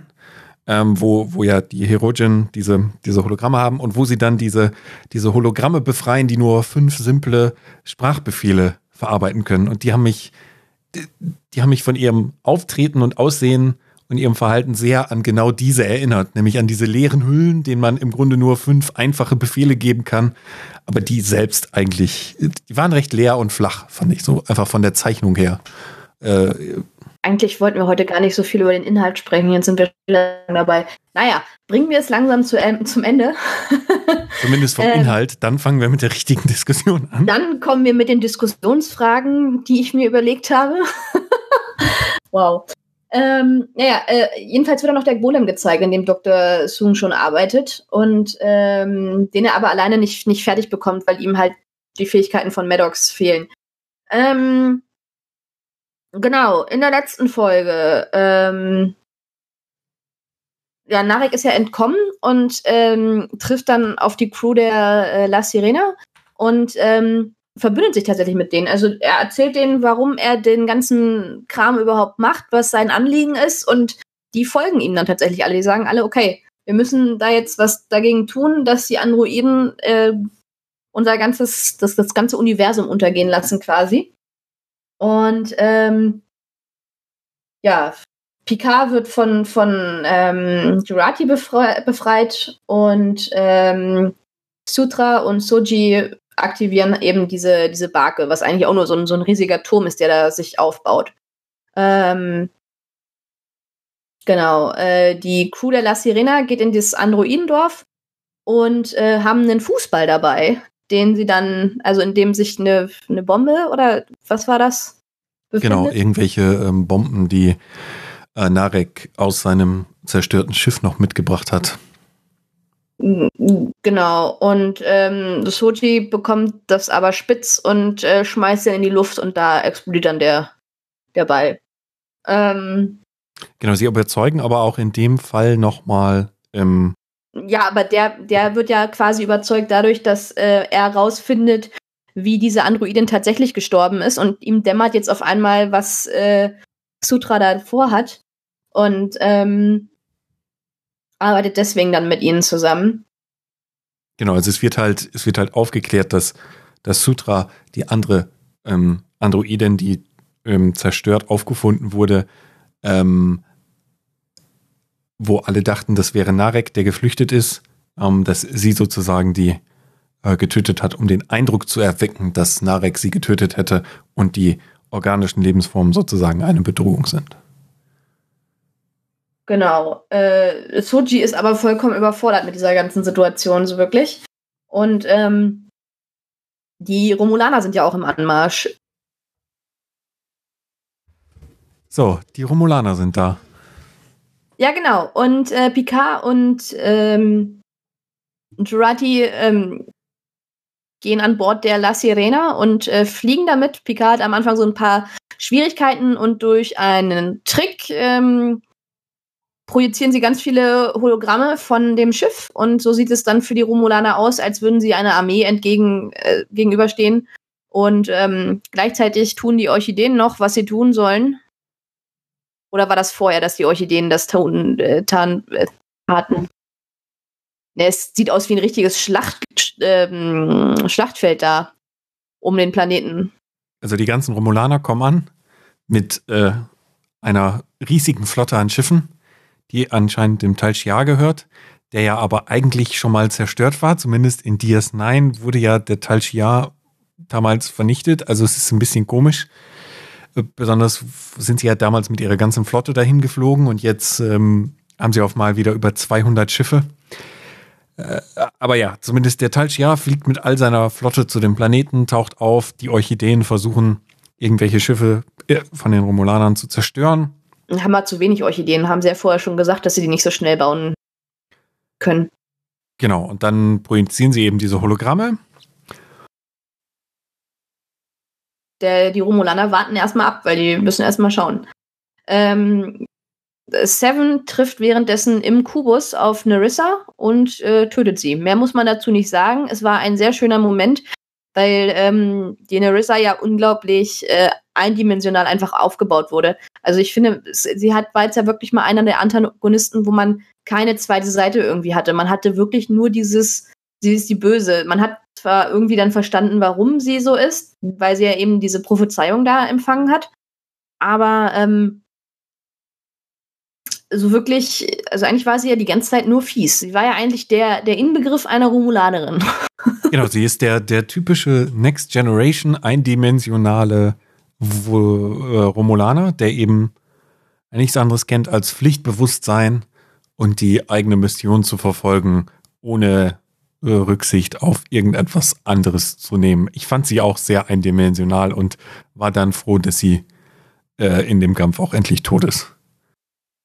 Genau, ich weiß nicht, haben die, haben die mit der Barke jetzt schon die, die, dieses Tor eigentlich geöffnet? Auf jeden Fall. Ja, das passiert alles so gleichzeitig. Also die Vulka die Romulaner kommen an, die, die äh, Orchideen kämpfen, Picard macht ganz viele Hologramme von seinem Schiff. Ähm, und diese Barke wird aktiviert und dann kommt die Sternflotte. Ja, aber also diese Barke ist ja tatsächlich dann, also öffnet dann ja so ein Tor nach oben und es ist dann wie in so einem Horrorfilm, wo dann aber quasi Androidententakel da rauskommen und ähm, nach allem greifen, was da, was da um sie rum ist. Genau, es ist einer der billigsten Special Effects überhaupt in dieser ganzen Serie. Ich war, ich war richtig enttäuscht. Ich dachte eigentlich, da kommt jetzt irgend so eine so eine, so eine, so eine Flotte und wird angeführt von einem, von einem krassen Androiden und wir haben noch äh, schön Weltraumschlacht, aber nichts ist. Ich dachte auch, vielleicht, vielleicht gäbe es jetzt einen Androiden-Q oder so, der einfach nur als einzelne Person da ist und mit einem Fingerschnipp alles zerstört oder so. Ich dachte, es würde irgendetwas, äh, also entweder, wie du gerade gesagt hast, eine eine sinnvolle Weltraumschlacht, ja, weil ja diese Armada an Schiffen schon da ist. Aber nein, was ist es? Es ist ein, es sieht aus wie ein, ein, ein Riss im Universum, wo, wo im Grunde das, ja, die, die Projektionsfläche kaputt gerissen ist und das Dunkel dahinter kommt und dann stochern so Metalltentakel ähm, mit äh, so Scherenhänden äh, da raus und machen komische Geräusche. Also es war wirklich so vollkommen einfallslos. Also ja. Und, ja, und dann wird es tatsächlich sehr unspektakulär einfach nur. Die Föderation ähm, ist aufgetaucht unter ähm, der Leitung von Riker mit einer riesigen Flotte, also wirklich sehr, sehr viele Schiffe. Und ähm, Picard sagt den Romulanern halt, ja, hier, wir haben schon an äh, zu dem und dem Zeitpunkt irgendwie gesagt, wir, ähm, also ich möchte Kontakt aufnehmen mit denen und ähm, habe den Erstkontakt aufgenommen und deswegen steht dieser Planet jetzt unter dem Schutz der Sternenflotte. Riker untermauert das nochmal, nachdem die Romulaner erstmal sagen, hier ist nicht, wir waren jetzt hier zuerst da und das ist jetzt unser Planet. Und ähm, ja, als Riker dann das aber nochmal sagt, dann ziehen die Romulaner ziemlich schnell einfach ab. Mhm. Genau, und dann äh, wird Sochi noch davon überzeugt, doch das Portal zu schließen, weil äh, Jean-Luc eben gerade stirbt. Genau, und sie haut dann eigentlich einmal nur richtig dolle drauf. Also es ist so, machen sich vorher Gedanken mit Bombe und sonst was, dabei muss so ein Androide einfach nur mal richtig feste draufhauen. Und schon, äh, also auf, auf, vor allen Dingen, sie, sie zerstört ja eigentlich mal die, die Barke an sich, sondern eigentlich nur dieses Panel, an dem sie gearbeitet hat, um diese Barke aufzubauen. Damit schließt sich das Ganze dann aber und diese ähm, Androiden-Tentakel werden zurückgesogen in diesen Raum, aus dem sie kommen, wo auch immer das ist. Und dann stirbt Jean-Luc. Genau. Und ich habe in dem Moment gedacht, ja, nach der letzten Podcast-Aufnahme habe ich mit Koya darüber diskutiert, ob sie ihn umbringen werden. Und jetzt haben sie ihn umgebracht und ich habe recht. Und dann hatte ich leider doch nicht recht. Also ich finde, es, es wirkte erstmal eine ganze Zeit so, als wäre er wirklich tot, weil alle wirklich auch traurig waren und zusammengebrochen sind und hier und da. Und dann kommt es einfach raus, dass es dann jetzt einfach Lehmmännchen Picard gibt, weil sie ja vorher von diesem ähm, Golem gesprochen haben. Und sie haben dann halt einfach mal so ein äh, Golem-Picard zusammengeknetet und sein Bewusstsein in diesen Golem transferiert. So, vorher ist er allerdings noch in so einer Art, ähm, ja. Warte, warte, äh, warte, bevor wir da dahin kommen, äh, zu dem möchte ich noch eins sagen.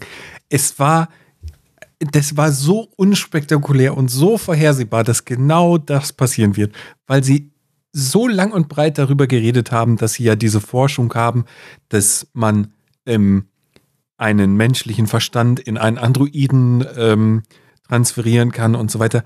Und für mich war ab dem Zeitpunkt, wo es wo sie das gesagt haben, war klar, selbst wenn Jean-Luc an dieser komischen Krankheit jetzt sterben sollte, was ja vermutlich passiert, weil er sein Leben für die Androiden gibt und die deswegen dann den Menschen wieder vertrauen, das war so, so unspektakulär für mich, dass ich es einfach nicht, also ich fand es überhaupt nicht aus dem dafür war das einfach viel zu dicht zusammen. Also sie haben ja eine halbe Folge vorher darüber geredet, wie denn das ist und das, das, ähm, dass sie ja auch weiter an dieser Forschung arbeiten wollen. Das war ja gerade der Grund, warum ähm, Jurati dann da auch weitergemacht hat. Und das war für mich einfach so unspektakulär und nicht eine Wendung in der Episode. Ich fand es einfach vollkommen vorhersehbar. Und das fand ich echt schade.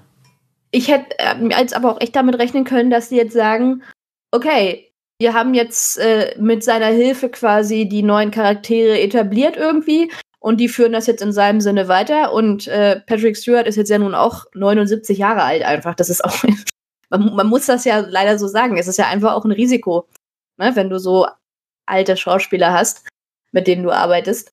Ähm, ich hätte es mir auch echt vorstellen können, dass sie ihn streichen. Ne?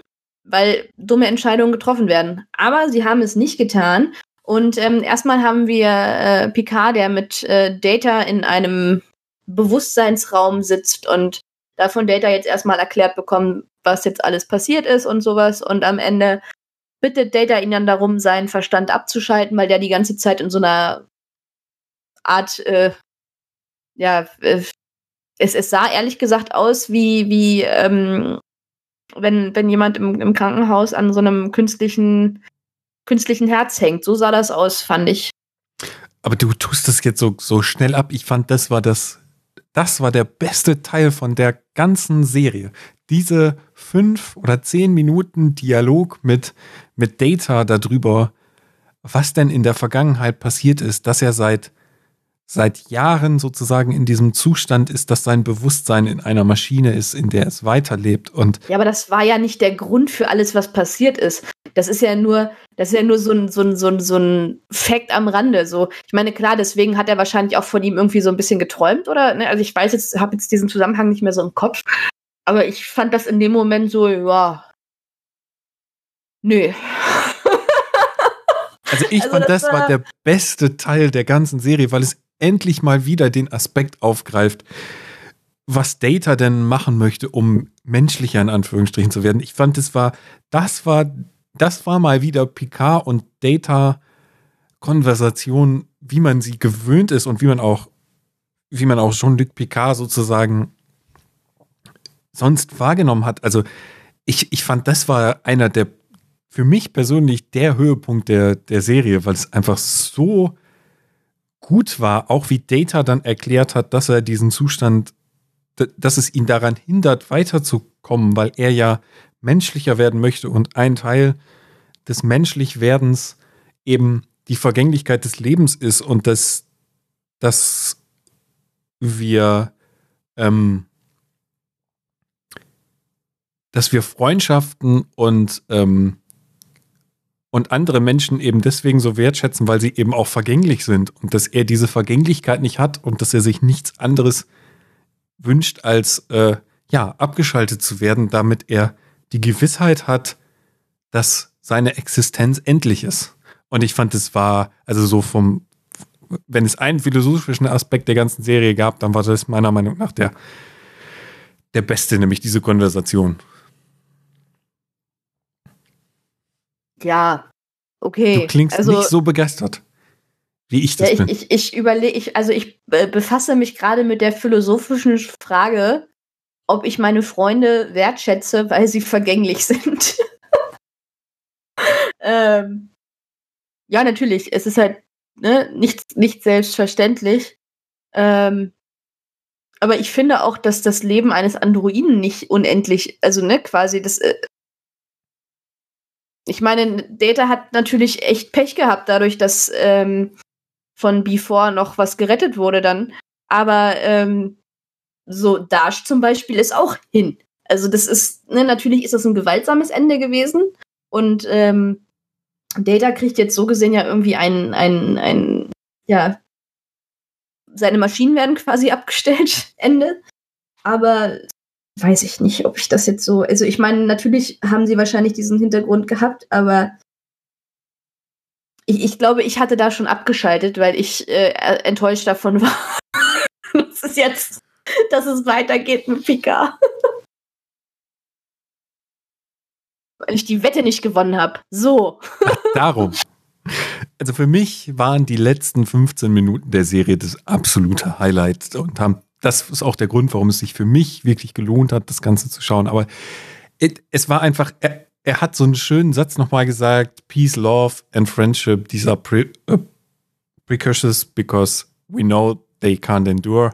Und das war, also diese ganze Konversation und auch wie sie, also wenn du mir sagst, dass du die Bildgestaltung am Ende, wo sie die Maschine abschalten, nicht gut fandest, wo Jean-Luc Picard mit der, mit der Next Generation Uniform neben dem sterbenden Data sitzt, ja? Ja, doch, das ist natürlich, das ist natürlich schön. Ja. Aber es war, also es war diese, dieses, diese ganze Golem-Geschichte, das hatte mich in dem Moment so, weil es ja irgendwie vorhersehbar war und äh, das, Vielleicht muss ich mir die letzte Folge einfach nochmal anschauen, um, um diese ganze, dieses ganze Ergreifende wirklich zu erfahren. Ähm, also für mich war das das absolute Highlight und besonders nochmal eine Data-PK-Konversation zu haben. Ähm, das war wirklich toll. Also das, das war das, warum ich eigentlich diese Serie geschaut habe, damit sowas ähm, nochmal passiert damit konntest du doch gar nicht. Also ich, es war ja, es war ja ähm, unglaublich viel Arbeit, Data da überhaupt reinzubekommen in diese Serie, weil die ja wirklich viel, viel bearbeiten muss. Und ich habe auch echt ein paar Mal gelesen, dass äh, das viel, viel Arbeit war, ihn überhaupt so aussehen zu lassen, dass es irgendwie noch ansatzweise aussieht wie der Data, den wir, ja, den wir in, in Next Generation gesehen haben. Aber mir geht es gar nicht um das Aussehen. Meinetwegen hätten sie auch dafür sorgen können, dass das Data komplett anders aussieht und sich irgendeine. Dann wäre das Geschrei aber groß gewesen. Also dann wäre das Geschrei, das kannst du nicht sagen. Nee, da, damit hätte keiner, niemand, und du kannst mir auch nicht sagen, dass du dich damit zufrieden gegeben hättest, wenn sie jetzt äh, Data irgendwie ein anderes Aussehen gegeben hätten. Ich hab, ich guck die Serie doch nicht, um ein Data zu haben, der so ausgeht wie bei Next Generation. Ich, ich habe natürlich ich, nicht, aber das Feeling wäre doch was ganz anderes. Also was ganz also ein, ein ganz anderes. Das wäre doch. Aber sie hätten doch alle Möglichkeiten mit der mit der Geschichte mit Before und Nemesis, wo dann eben der Körper zerstört wurde und so weiter. Sie hätten alle Möglichkeiten gehabt, das so zu drehen, dass eben äh, Data nun doch anders aussieht. Und es wäre für mich halt einfach, also ich fand an Data Picard immer diesen Aspekt, dieses, dass, dass Picard der Helfer auf dem Weg zum Entdecken seiner Menschlichkeit ist. Der, der war immer für mich so unglaublich interessant an dieser Interaktion zwischen den beiden. Ja, darum ging es dann ja auch am Ende, dass, dass Picard Data geliebt hat. Und Data sagt dann ja von wegen auch, dass er jetzt in, in Frieden gehen kann, weil er das weiß und hier und da. Aber, aber trotzdem, das, das hätte nicht funktioniert. Hätte Data nicht ausgesehen wie Data, weil es dann eben nicht Data gewesen wäre, sondern vielleicht sein, sein, sein, sein Innerstes, aber in, in einer anderen Hülle. Und dann hätte es nicht funktioniert, weil ich glaube, dass dieser Transfer einfach auch mit dem optischen zusammenhängt. Das weiß ich nicht. Also für mich glaube ich einfach nicht. Aber ich, ich fand einfach, das war, nachdem ich am Anfang mitbekommen habe, dass es eben um Data geht, war das für mich auch so der Aspekt, ich möchte noch mal wieder so eine Konversation zwischen den beiden haben und nicht, ob jetzt Data wie Data aussieht, weiß ich nicht. Das wäre mir persönlich wäre es egal gewesen. Nee, das glaube ich nicht. Das, das denke ich nicht. Naja, auf jeden Fall äh, fliegt dann am Ende die La Sirena mit der ähm, Crew und ähm, Seven und Soji, die sich jetzt dazu zählen, also ob Seven sich wirklich dazu zählt, weiß man jetzt gar nicht. Ähm, fliegt los. Wir hören das, das, äh, ja, das berühmte Engage und ähm, die Serie ist vorbei. Genau, die Staffel ist vorbei. Wir sehen noch, dass Raffi und, äh, und Seven of Nine sich äh, betrinken. Äh, Händchen halten. Und ja. Händchen halten, genau. Uh was, was kommt denn da? ja, wir haben ja tatsächlich auch weggelassen, dass, dass Raffi ziemlich, ziemlich tragisch, ein tragischer Charakter ist. Ähm, Alkoholikerin, ähm, schwierige Verbindung zu ihrem, zu ihrem Sohn. Also der möchte eigentlich gar keine Verbindung zu ihr. Naja, was, was ich verstehen kann als Kind einer Suchtkranken, ist das jetzt nicht unbedingt ein angenehmes Aufwachsen. Mm, ja, vielleicht ist, ist äh, Ruffy dann tatsächlich die äh, Figur, die Seven ähm, an, an die Crew kettet. Also ich äh, muss sagen, ich hätte nichts dagegen, wenn, wenn ähm, Seven bleiben würde. Ich auch nicht. Also was, so, so ganz allgemein, wie findest du Seven in der Serie? Sie ist halt also ich finde, sie, sie hat eine ähnliche Funktion, wie ihr das bei Voyager immer nachge nachgesagt wird. Sie ist ja tatsächlich eigentlich der größte Fanservice, der da, der da ist, mal abgesehen von Jean-Luc selber. Ähm, aber sie ist halt viel, viel, wird viel stärker dargestellt, ne? Also sie ist viel autonomer, sie ne, hat ja eigentlich das quasi erreicht und hat jetzt halt auch diese, diese Tragödien, die diese Individualität äh, mit sich bringt, einfach. Also sie, sie hat ja eine ganz andere Tiefe jetzt bekommen. Und ähm, ich, also da wir sie ja sowieso in, in Verbindung mit ähm, Picard jetzt noch nicht gesehen haben in einer Serie vor Star Trek Picard, ähm, finde ich die Konstellation auch recht ähm, interessant, weil die beiden ja durch die, durch die Assimilation ja auch was, was gemeinsam haben. Ja, ich, also ich finde, sie sie, sie, macht auch in der Serie, also ihr Charakter ist schlüssig, auch das so, wie sie gezeichnet wird und so. Also es ist schon ähm, sehr gut. Was ich mir, also für mich wirkt, auch wenn ich zwischendurch gesagt habe, die Serie ist in der Mitte irgendwie, hat sie so ein, so keine Ahnung, dritte, vierte Episode, ist, ist, fühlt sie sich sehr zäh an.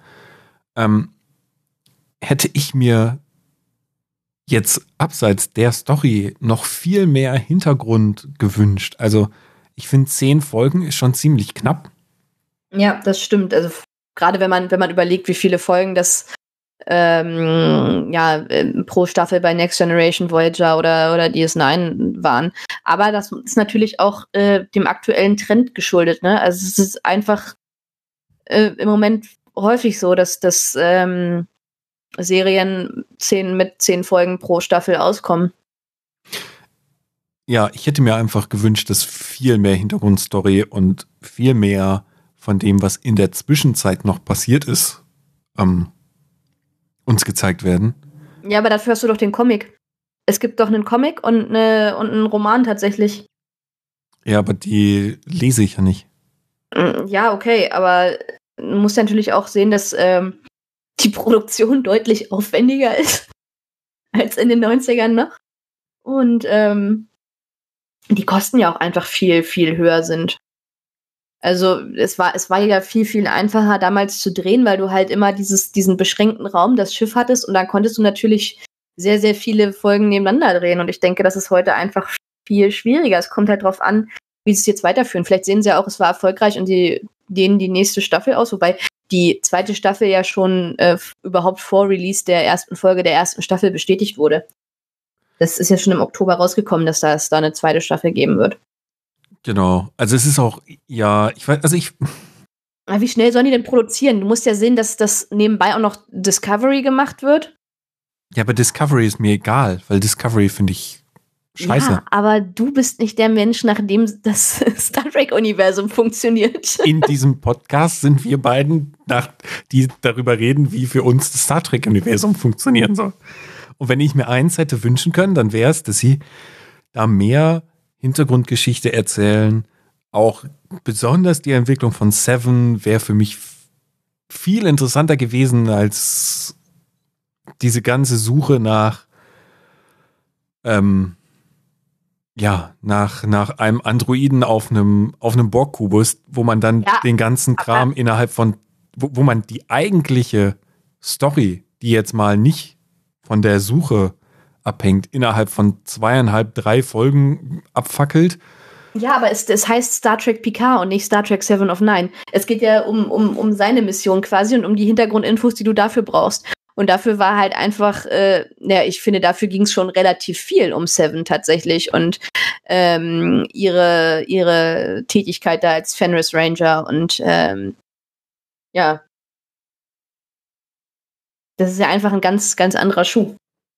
Ja, ich, ich, ich weiß nicht, ich finde es einfach, also ich kann verstehen, warum sie es so gemacht haben. Ich finde trotzdem, also es ist keine schlechte Serie.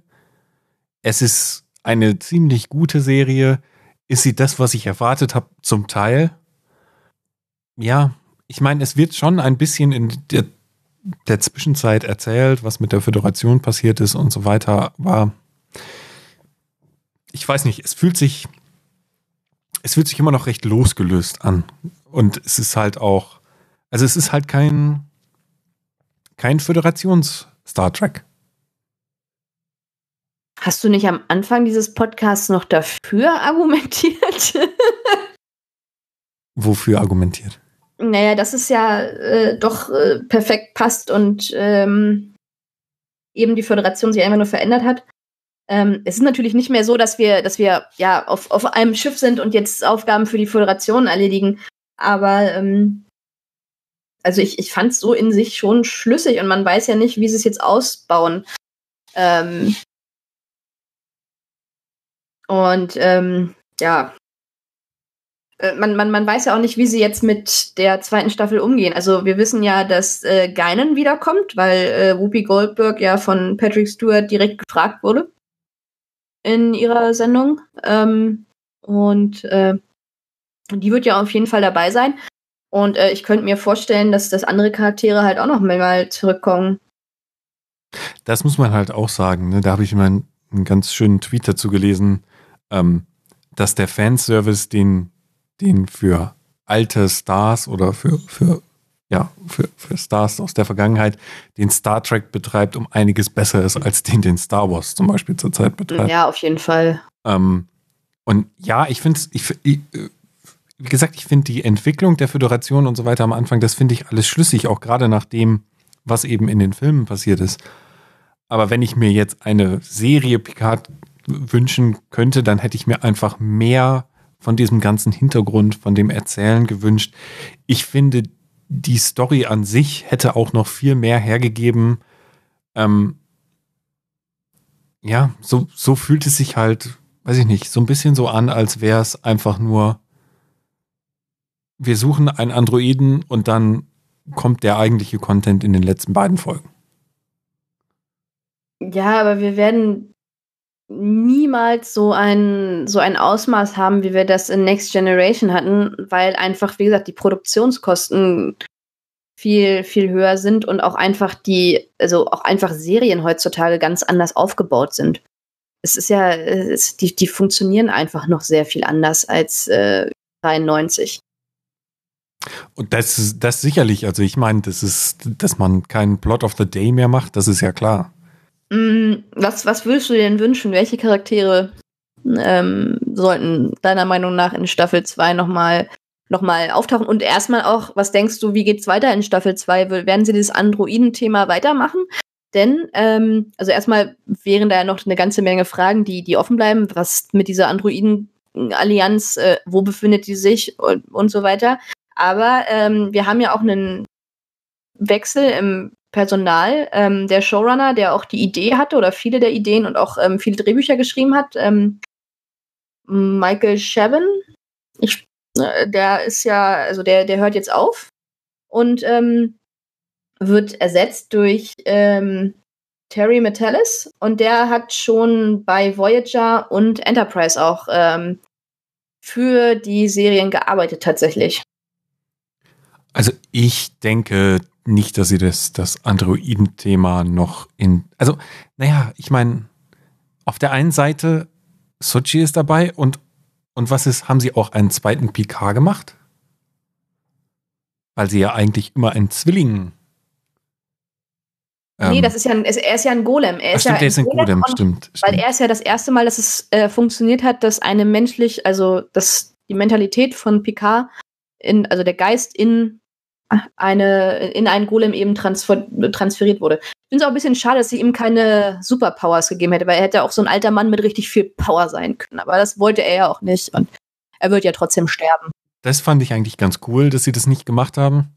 Ähm, aber ja, also ich finde die Auswahl der Charaktere, die jetzt zumindest so am Ende von der Crew zu sehen waren, finde ich eigentlich ganz gut. Ähm, dass Sochi mit dabei ist, finde ich sehr gut. Äh, mit Jurati kann man halt auch noch, glaube ich, sehr viel anstellen, weil sie jetzt ja gerade diesen Konflikt dann hinter sich hat. Ähm, ja, Elnor finde ich jetzt, weiß ich nicht. Also, der ist halt auch recht langweilig, muss ich sagen. Ja. Der kämpft halt und that's it. Er ist ja eigentlich auch so ein bisschen so ein, so ein ich, ich glaube, das ist aber auch seine Aufgabe. Seine Aufgabe ist so ein bisschen so ein, so ein Augen, also für so ein Augenverdrehen bei den Zuschauern zu sorgen. So, ach, da kommt er schon wieder. was da halt interessant wäre, ist, äh, was denn da, also wird Elnor vielleicht der neue ähm, E-Chap für, für Seven of Nine? Ja, stimmt. Er hat, er hat auch so ein bisschen, er hat ein bisschen was, aber er ist ein bisschen dümmlicher als E-Chip. Also E-Chip war ja schon echt Wahnsinn, aber also Wahnsinnsgehirn, so. und, und Elnor ist ja sehr, ähm, sehr aufs Kämpfen beschränkt. Ja, er wird, es wird auch nicht viel mehr von ihm. Es wird nichts von ihm erwartet, genau. Und eigentlich wurde ja da, wo er aufgewachsen ist, sowieso nichts von ihm erwartet, weil er hat ja gar nicht in diesen Orden reingepasst, war einfach, weil er ein Mann ist. Genau, genau. Ja, was, was für Charaktere würdest du dir wünschen in ähm, der zweiten Staffel? Ich finde es ja sehr schade, dass Hugh tot ist. Ähm, ja, das stimmt. Da hätte ich mir wirklich viel vielleicht zu gewünscht, so einfach auch aus der ähm, aus der aus der Sicht, was ist denn, wie hat er diese ganze Geschichte dann mit Lore und so weiter noch erlebt? Da hätte man dann vielleicht auch noch was im Zusammenhang mit Data bringen können, weiß ich nicht. Ähm, und wer ja so komplett weg ist, ist Narek.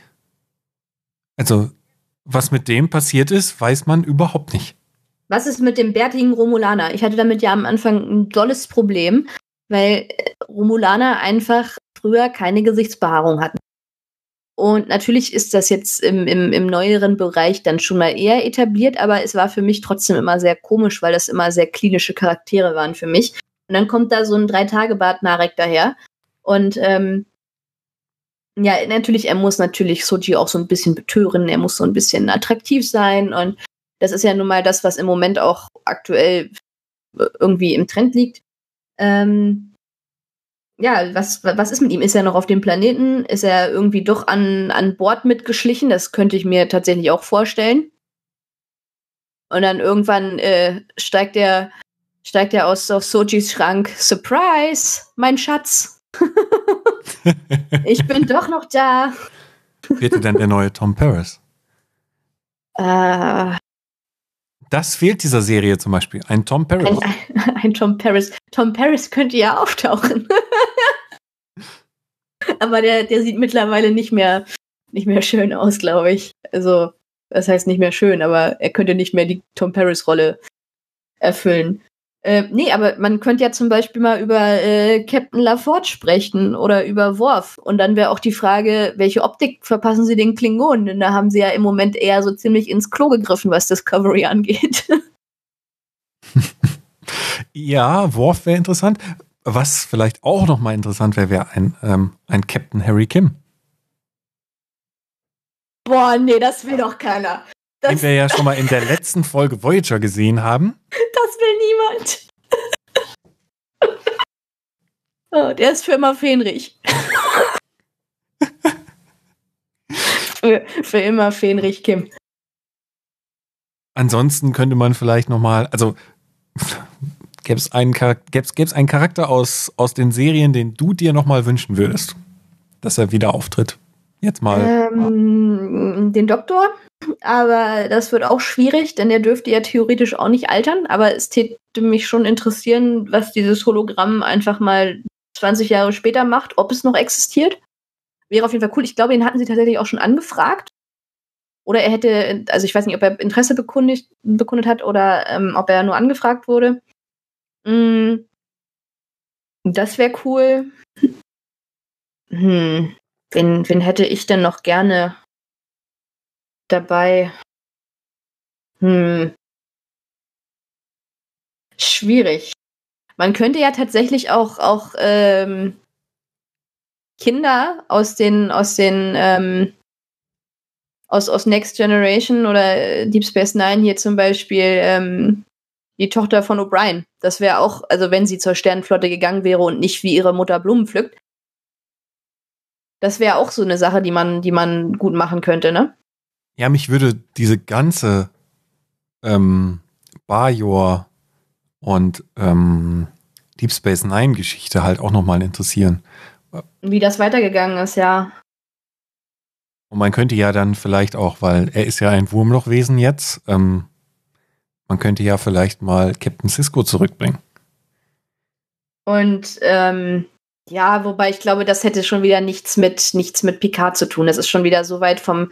Also ich glaube auch, dass das Charaktere aus der Vergangenheit, mal abgesehen von Seven of Nine, immer nur so als als äh, Sidekicks für eine Folge zurückgebracht werden. Ich glaube, dass ich würde auch ähm, nicht, also ich würde mir nicht wünschen, dass sie eine, eine zentrale Rolle übernehmen, aber dass sie nochmal so als, als Sidekick sozusagen. Meinst du, sie soll nochmal ins Wurmloch fliegen? Zum Beispiel. und und äh, vorher einen Raktagino trinken. Genau, mit Kira einen Raktagino trinken, um dann. Ähm, ja, es wäre auch die Frage, hat Quarks jetzt expandiert? Wenn er jetzt immerhin schon auch äh, da auf ähm, Oh, das wäre interessant. In der nächsten Staffel Quark als Antagonist.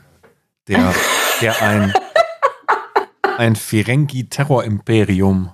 Äh, ähm, er hat ja schon mal Leute erschossen, ne?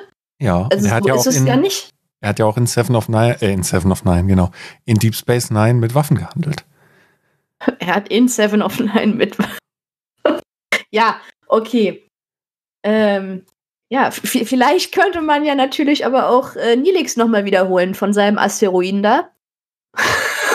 Wobei der ist ja jetzt weit weg und bestimmt verheiratet. Ja, aber das, also das würde ja gehen. Also ich meine, wenn, wenn äh, Soji die ähm, Transwarp-Kanäle einfach so benutzen kann, ich finde, dann könnten sie auch ruhig nochmal in den Delta-Quadranten fliegen. Nee, das ist jetzt, also das ist jetzt Quatsch, ne? Also das ist jetzt Blödsinn. Ähm, wie hat dir denn Suchi als Charakter gefallen? Also wir können ja jetzt einfach mal so durch die Charaktere durchgehen. War sehr ambivalent. Also es war, teilweise hat sie mich genervt, als sie dann so voll auf diesem ich gehe jetzt nach Hause Trip war und dann so auf einmal total überzeugt, weil dann ist ja einfach so ein, so ein Schalter bei ihr im, im Kopf umgelegt worden, so von wegen, ich weiß jetzt, wer ich bin und deswegen handle ich jetzt so. Und das hat mich ein bisschen ähm, ja, genervt, weil sie halt alles aus ihrem dreijährigen Leben als Mensch verdrängt hat ja irgendwie. Und ähm, ja, das, das fand ich ein bisschen, bisschen äh, schade, aber ich denke, dass sie ziemlich ähm, ein ziemliches Potenzial hat, sich noch weiterzuentwickeln. Und dann, ähm, ja, vielleicht ergibt sich ja zwischen ihr und Picard dann auch eine, eine, ähm, eine ähnliche Chemie wie zwischen Picard und Data tatsächlich. Natürlich auf einem anderen Weg, weil ähm, Soji einfach viel menschlicher ist. Aber ähm, die beiden sind jetzt ja auch irgendwie verbunden, weil Picard jetzt ja ihr doch ähnlicher ist als dem Rest der Crew dann irgendwie, oder? Meinst du, dass Picard dann der, der neue Mentor von Sochi auf dem Weg des Wiederentdecken ihrer Menschlichkeit ist? Nee, nicht wiederentdecken, aber einfach, dass die beiden sich unterstützen, weil es wird ja auch in der Folge auf eine Pente dann schon gesagt, so von wegen, du hast vielleicht niemanden, aber du hast Picard und Picard hat auch niemanden, aber er hat dich. Ne? So. Mhm. Dass die beiden halt quasi so, so Familie werden. Und wie fandest du sie denn? Also, ich fand den Teil am Anfang, wo man sie immer nur auf dem Kubus gesehen hat, ähm, ja, auch vielleicht ein bisschen eindimensional, weil da war sie ja so die Pflichtbewusste, die, die da mitarbeitet und ähm, sehr auf die Anerkennung von, von Hugh auch zum Beispiel aus ist und dann so total ähm, ähm, Nachricht dann verfällt. Das fand ich so ein bisschen, hm, weiß ich nicht. Sie, also sie hat da schon so einen, ja, so ein, ich weiß, wie ich das sagen soll, so, ein, so, ein, so, ein, so einen relativ eindimensionalen Eindruck gemacht, fand ich. Was dann nachher besser wurde, als sie dann sozusagen aktiviert wurde, in Anführungsstrichen, und, ähm, ähm, und dann ihren, ja, ihren Weg nach Hause finden wollte. Aber so richtig, ich weiß nicht, ich bin gespannt, was sie aus ihr machen. Ich denke, man kann aus dem Charakter relativ viel in der nächsten Staffel tun, aber in dieser fand ich ihn jetzt nicht hat sie jetzt nicht so viel Raum eingenommen, dass ich mir gedacht hätte, es ist jetzt ein. Sie hat nicht so viel Raum eingenommen, mein Lieber. Sie war in quasi jeder Folge, bis auf der ersten, wo sie aber als Dash auch drin war. Sie war ja quasi Mittelpunkt des ganzen Plots auf dem Kubus. Ja, aber hast, hat man viel von ihrer Persönlichkeit erfahren? Ja, schon, klar, weil sie ja diesen, die, erstmal dieses, diesen, diesen Zweifel hatte. Also, weil sie dann ja auf einmal weil ja ihr ganzes, ihr ganzes Leben quasi zusammenbricht. Also ich, für, also bis zu dem Zeitpunkt, wo sie dann so umgeswitcht ist, weil sie dann auf einmal unbedingt nach Hause wollte, fand ich sie auch super sympathisch und habe total mit ihr mitgefühlt. Oh, ich fand sie nicht unsympathisch, das wollte ich damit nicht sagen. Ich, kann es schwer ausdrücken. Also ich fand's. Hm. Mag wieder daran liegen, dass das halt wenig Zeit in der, in der Serie ist bei zehn Folgen, dass man nicht wirklich viel ähm, ja, abseits des Hauptplots sozusagen dann zeigen kann. Ähm, also ich fand sie auch nicht langweilig oder nervig oder so. Aber das wäre dann ja vielleicht auch, also weil ich habe jetzt gerade überlegt, wenn wir jetzt wirklich jeden Charakter mal so durchgehen würden vom, vom Hauptcast, ähm, würde ich häufig das Gleiche sagen. Ich glaube, dass es einfach jetzt an, an der zweiten Staffel ist, da einfach noch mehr Tiefe reinzubringen und vielleicht auch so wie Star Trek das in der Vergangenheit gut gemacht hat, jedem Charakter irgendwie seine eigene Folge zu geben meine, sie haben das ja so ein bisschen auch gemacht jetzt schon. Also sie sind ja nebenbei, also im, im, im Nebenplot dann immer in die Vergangenheit von den anderen Charakteren, also von den Charakteren gegangen. Und ähm, vielleicht bauen sie das auch einfach erstmal aus in der zweiten Staffel. Ja, was mich sehr interessiert, ist zum Beispiel die Raffi-Backstory. Äh, so, was da noch passiert ist. Wie, wie Picard sie zerstört hat. Genau. wie Picard mich in den Alkoholismus trieb. und und äh, Rios könnte halt auch noch mal sehr interessant werden. Ja. Ja, also den fand ich auch tatsächlich sehr ähm, unterhaltsam, allein durch die ganzen Hologramme. Also die Hologramme waren der Hammer. Also ich liebe Hologramme einfach. Hologramme sind die besseren Androiden. So, jetzt habe ich es gesagt. also ja, wenn ich mir, wenn ich, wenn ich mir zwei Charaktere wünschen dürfte, für die die, die mehr Raum einnehmen, auch von dem das erklärt wird, wie sie denn äh, dahin gekommen sind, wo sie jetzt sind, dann würde ich mir das ähm, bei, bei Rios wünschen und bei, bei Seven. So. Ähm, und ich bin mal gespannt, was aus der Seven Raffi-Story wird. Also, sie haben da so ein bisschen was angeteasert. Mal schauen. Ja, was, was viel schlimmer ist, dass die Jurati äh, äh, Rios-Sache auch noch weitergehen wird. Weil das hat sich ja am Ende auch wieder so ein bisschen mehr zusammengespielt. Weil da wurde ja auch so ein bisschen sich gegenseitig erforscht. Ja, der Teil könnte noch recht nervig werden. Also den, den von den Teil Wie fand ich so richtig. aber nicht, dass das an ihr nur liegt, aber ja, den Teil, also den Aspekt, der fand ich irgendwie nicht so sonderlich interessant. Ähm, und eher ein wenig, ja, cringe nervig. Keine Ahnung, wie ich das besser beschreiben soll. Ja, aber also ich freue mich auf die zweite Staffel und ich hoffe, dass sie nicht so lange auf sich warten lässt. Ich mich definitiv auch. Äh, was mir gerade noch einfällt, ist, was ich mir wünschen würde, wer wiederkommt, wäre der Deck-Symbiont. Aber äh, der Symbiont. Denn das, der, also der, der, der Wirt, der kann sich ja ruhig ändern. Da hätte ich jetzt nichts dagegen. Wo bist du denn gerade bei Deep Space Nine? Welchen, also. Sage ich nicht, ich bin einer ganz schlimm, ganz, ganz schlimm. Also. Bist du schon in der letzten Staffel? Mhm. Also gibt es schon einen neuen Dex-Wirt? Also, ich, ich hätte gerne, ich hätte gerne Dex wieder, aber nicht unbedingt. Also, ja, du weißt, was ich meine. Du hättest ungern Esri wieder. Ja.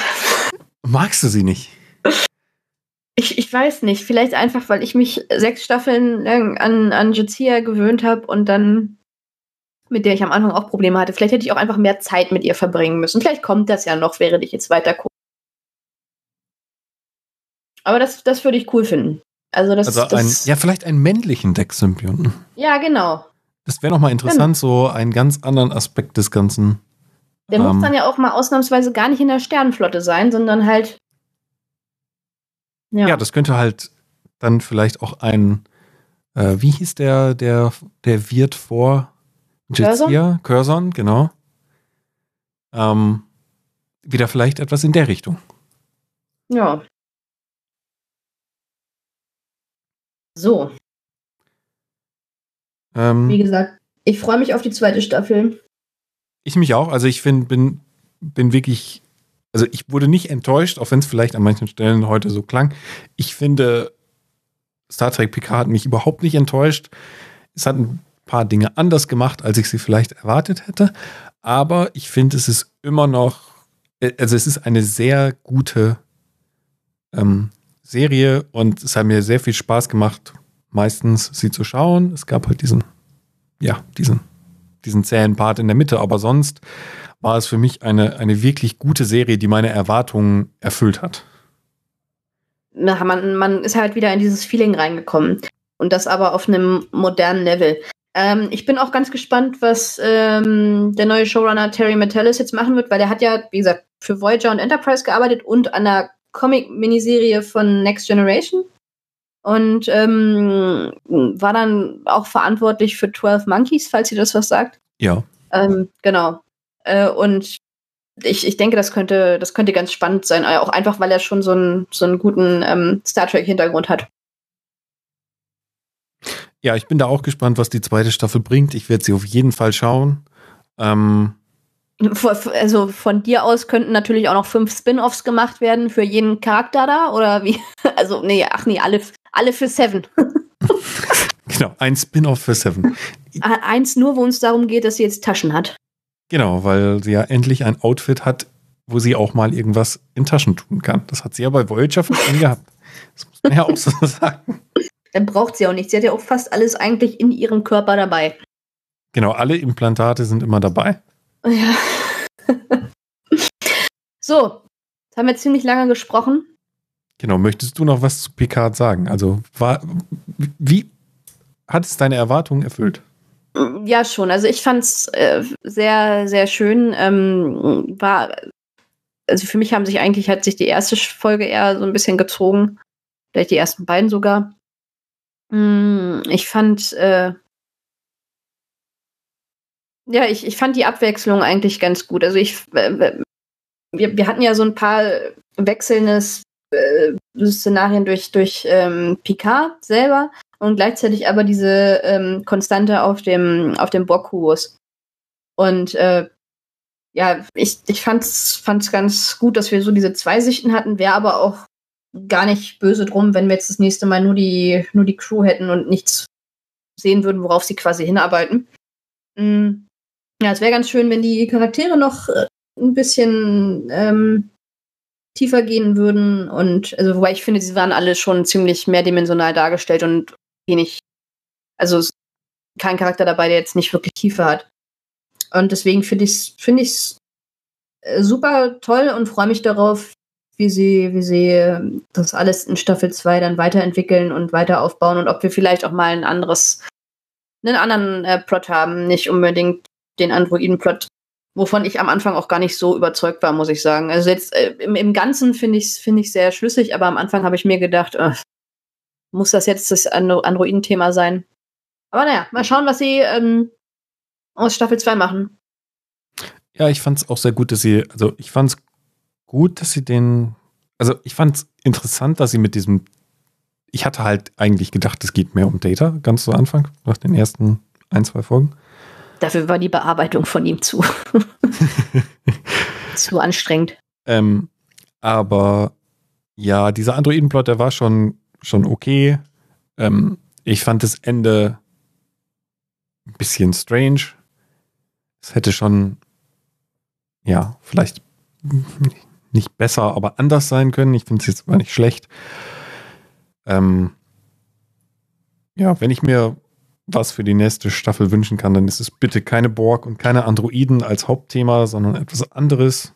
Ähm, ja, die Borg sind zu Ende gelutscht. Also das ist durch, denke ich.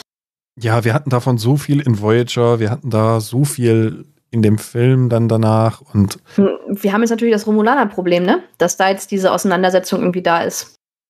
Ja, das ist halt auch nochmal interessant. Was macht denn jetzt der Tal Shia? Also, die haben ja eine Flotte von, keine Ahnung, 260 Schiffen oder wie viele es in der, in der Schlacht da waren. Ähm, und die sind ja jetzt erstmal abgezogen. Aber was tun die dann jetzt? Also, was passiert mit den Romulanern? Wird jetzt Jean-Luc Picard nochmal aufleben und seinen Plan, die Romulaner zu retten, doch nochmal in die Tat umsetzen, weil er ja damals eigentlich diesen Plan hatte, Romulus zu ignorieren? Äh, ignorieren, sage ich schon. Äh, ja, ich finde, man genau. sollte Romulus ignorieren. Das wird der Inhalt der zweiten Staffel. Wir drücken die Romulaner weg. Evakuieren meinte ich, aber ja. Wir können auch gerne mal die Romulaner ignorieren. Ha. Ich, ähm, ja. Ja. Koya, es hat mir viel Spaß gemacht. Ich denke auch, wir kommen zum Ende. Ja, vielen, vielen Dank fürs Zuhören. Vielen Dank auch ähm, an, an alle, die die erste Folge auch gehört haben. Und ähm, wir sehen uns dann zur nächsten Folge. Da wird es dann wieder um Voyager gehen. Wir haben uns ja schon, also wir haben ja schon kräftig eingekauft für die nächste Voyager-Folge. genau, wir haben am Und Ende der letzten Folge, nach der Aufnahme, haben wir uns jeder ähm, drei Booster-Packs Woman of Star Trek Voyager gekauft. Ja, ähm, und jetzt sind wir fleißig am Tauschen und Sammeln. Also ich habe, das ist richtig schlimm. Ich möchte, ich möchte das, glaube ich, wirklich vollständig haben. Aber wenn ich richtig geguckt habe, dann kostet so ein vollständiges Album gut 250 Dollar. Sind jetzt nicht so, ist nicht so viel, wie man für andere Sachen hinblättert. Aber es ist schon ziemlich viel, wenn man überlegt, dass es ein Sammelalbum aus den 90ern ist.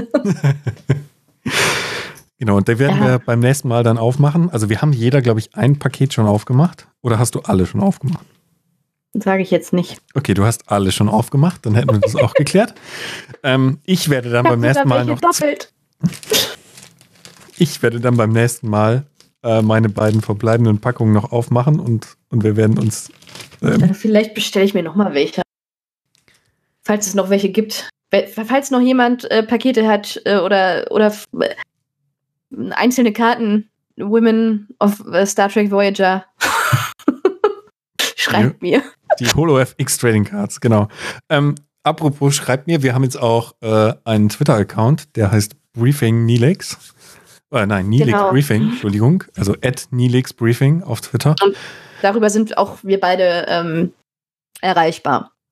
Genau, und ansonsten findet ihr die Episoden eben auf ähm, briefing ohne nilix.online. Ähm, die Episode hier werde ich jetzt dann schneiden und zügig diese Woche auch noch veröffentlichen. Und die nächste Episode nehmen wir dann auch irgendwann in den nächsten Tagen, Woche auf, denke ich, je nachdem wie. Wann, wann immer du Zeit für mich hast. Ich bin zu Hause. Ja, ich nicht. Ich bin noch ganz normal am Arbeiten. ähm, das ändert sich vielleicht aber auch in naher Zukunft. Schauen wir mal. Ähm, dann habe ich sicherlich mehr Zeit, dass wir was aufnehmen können. Und da geht es dann um Frauen bei Voyager. Genau. Bis dahin, passt auf euch auf, bleibt gesund und bis zum nächsten Mal. Bis zum nächsten Mal.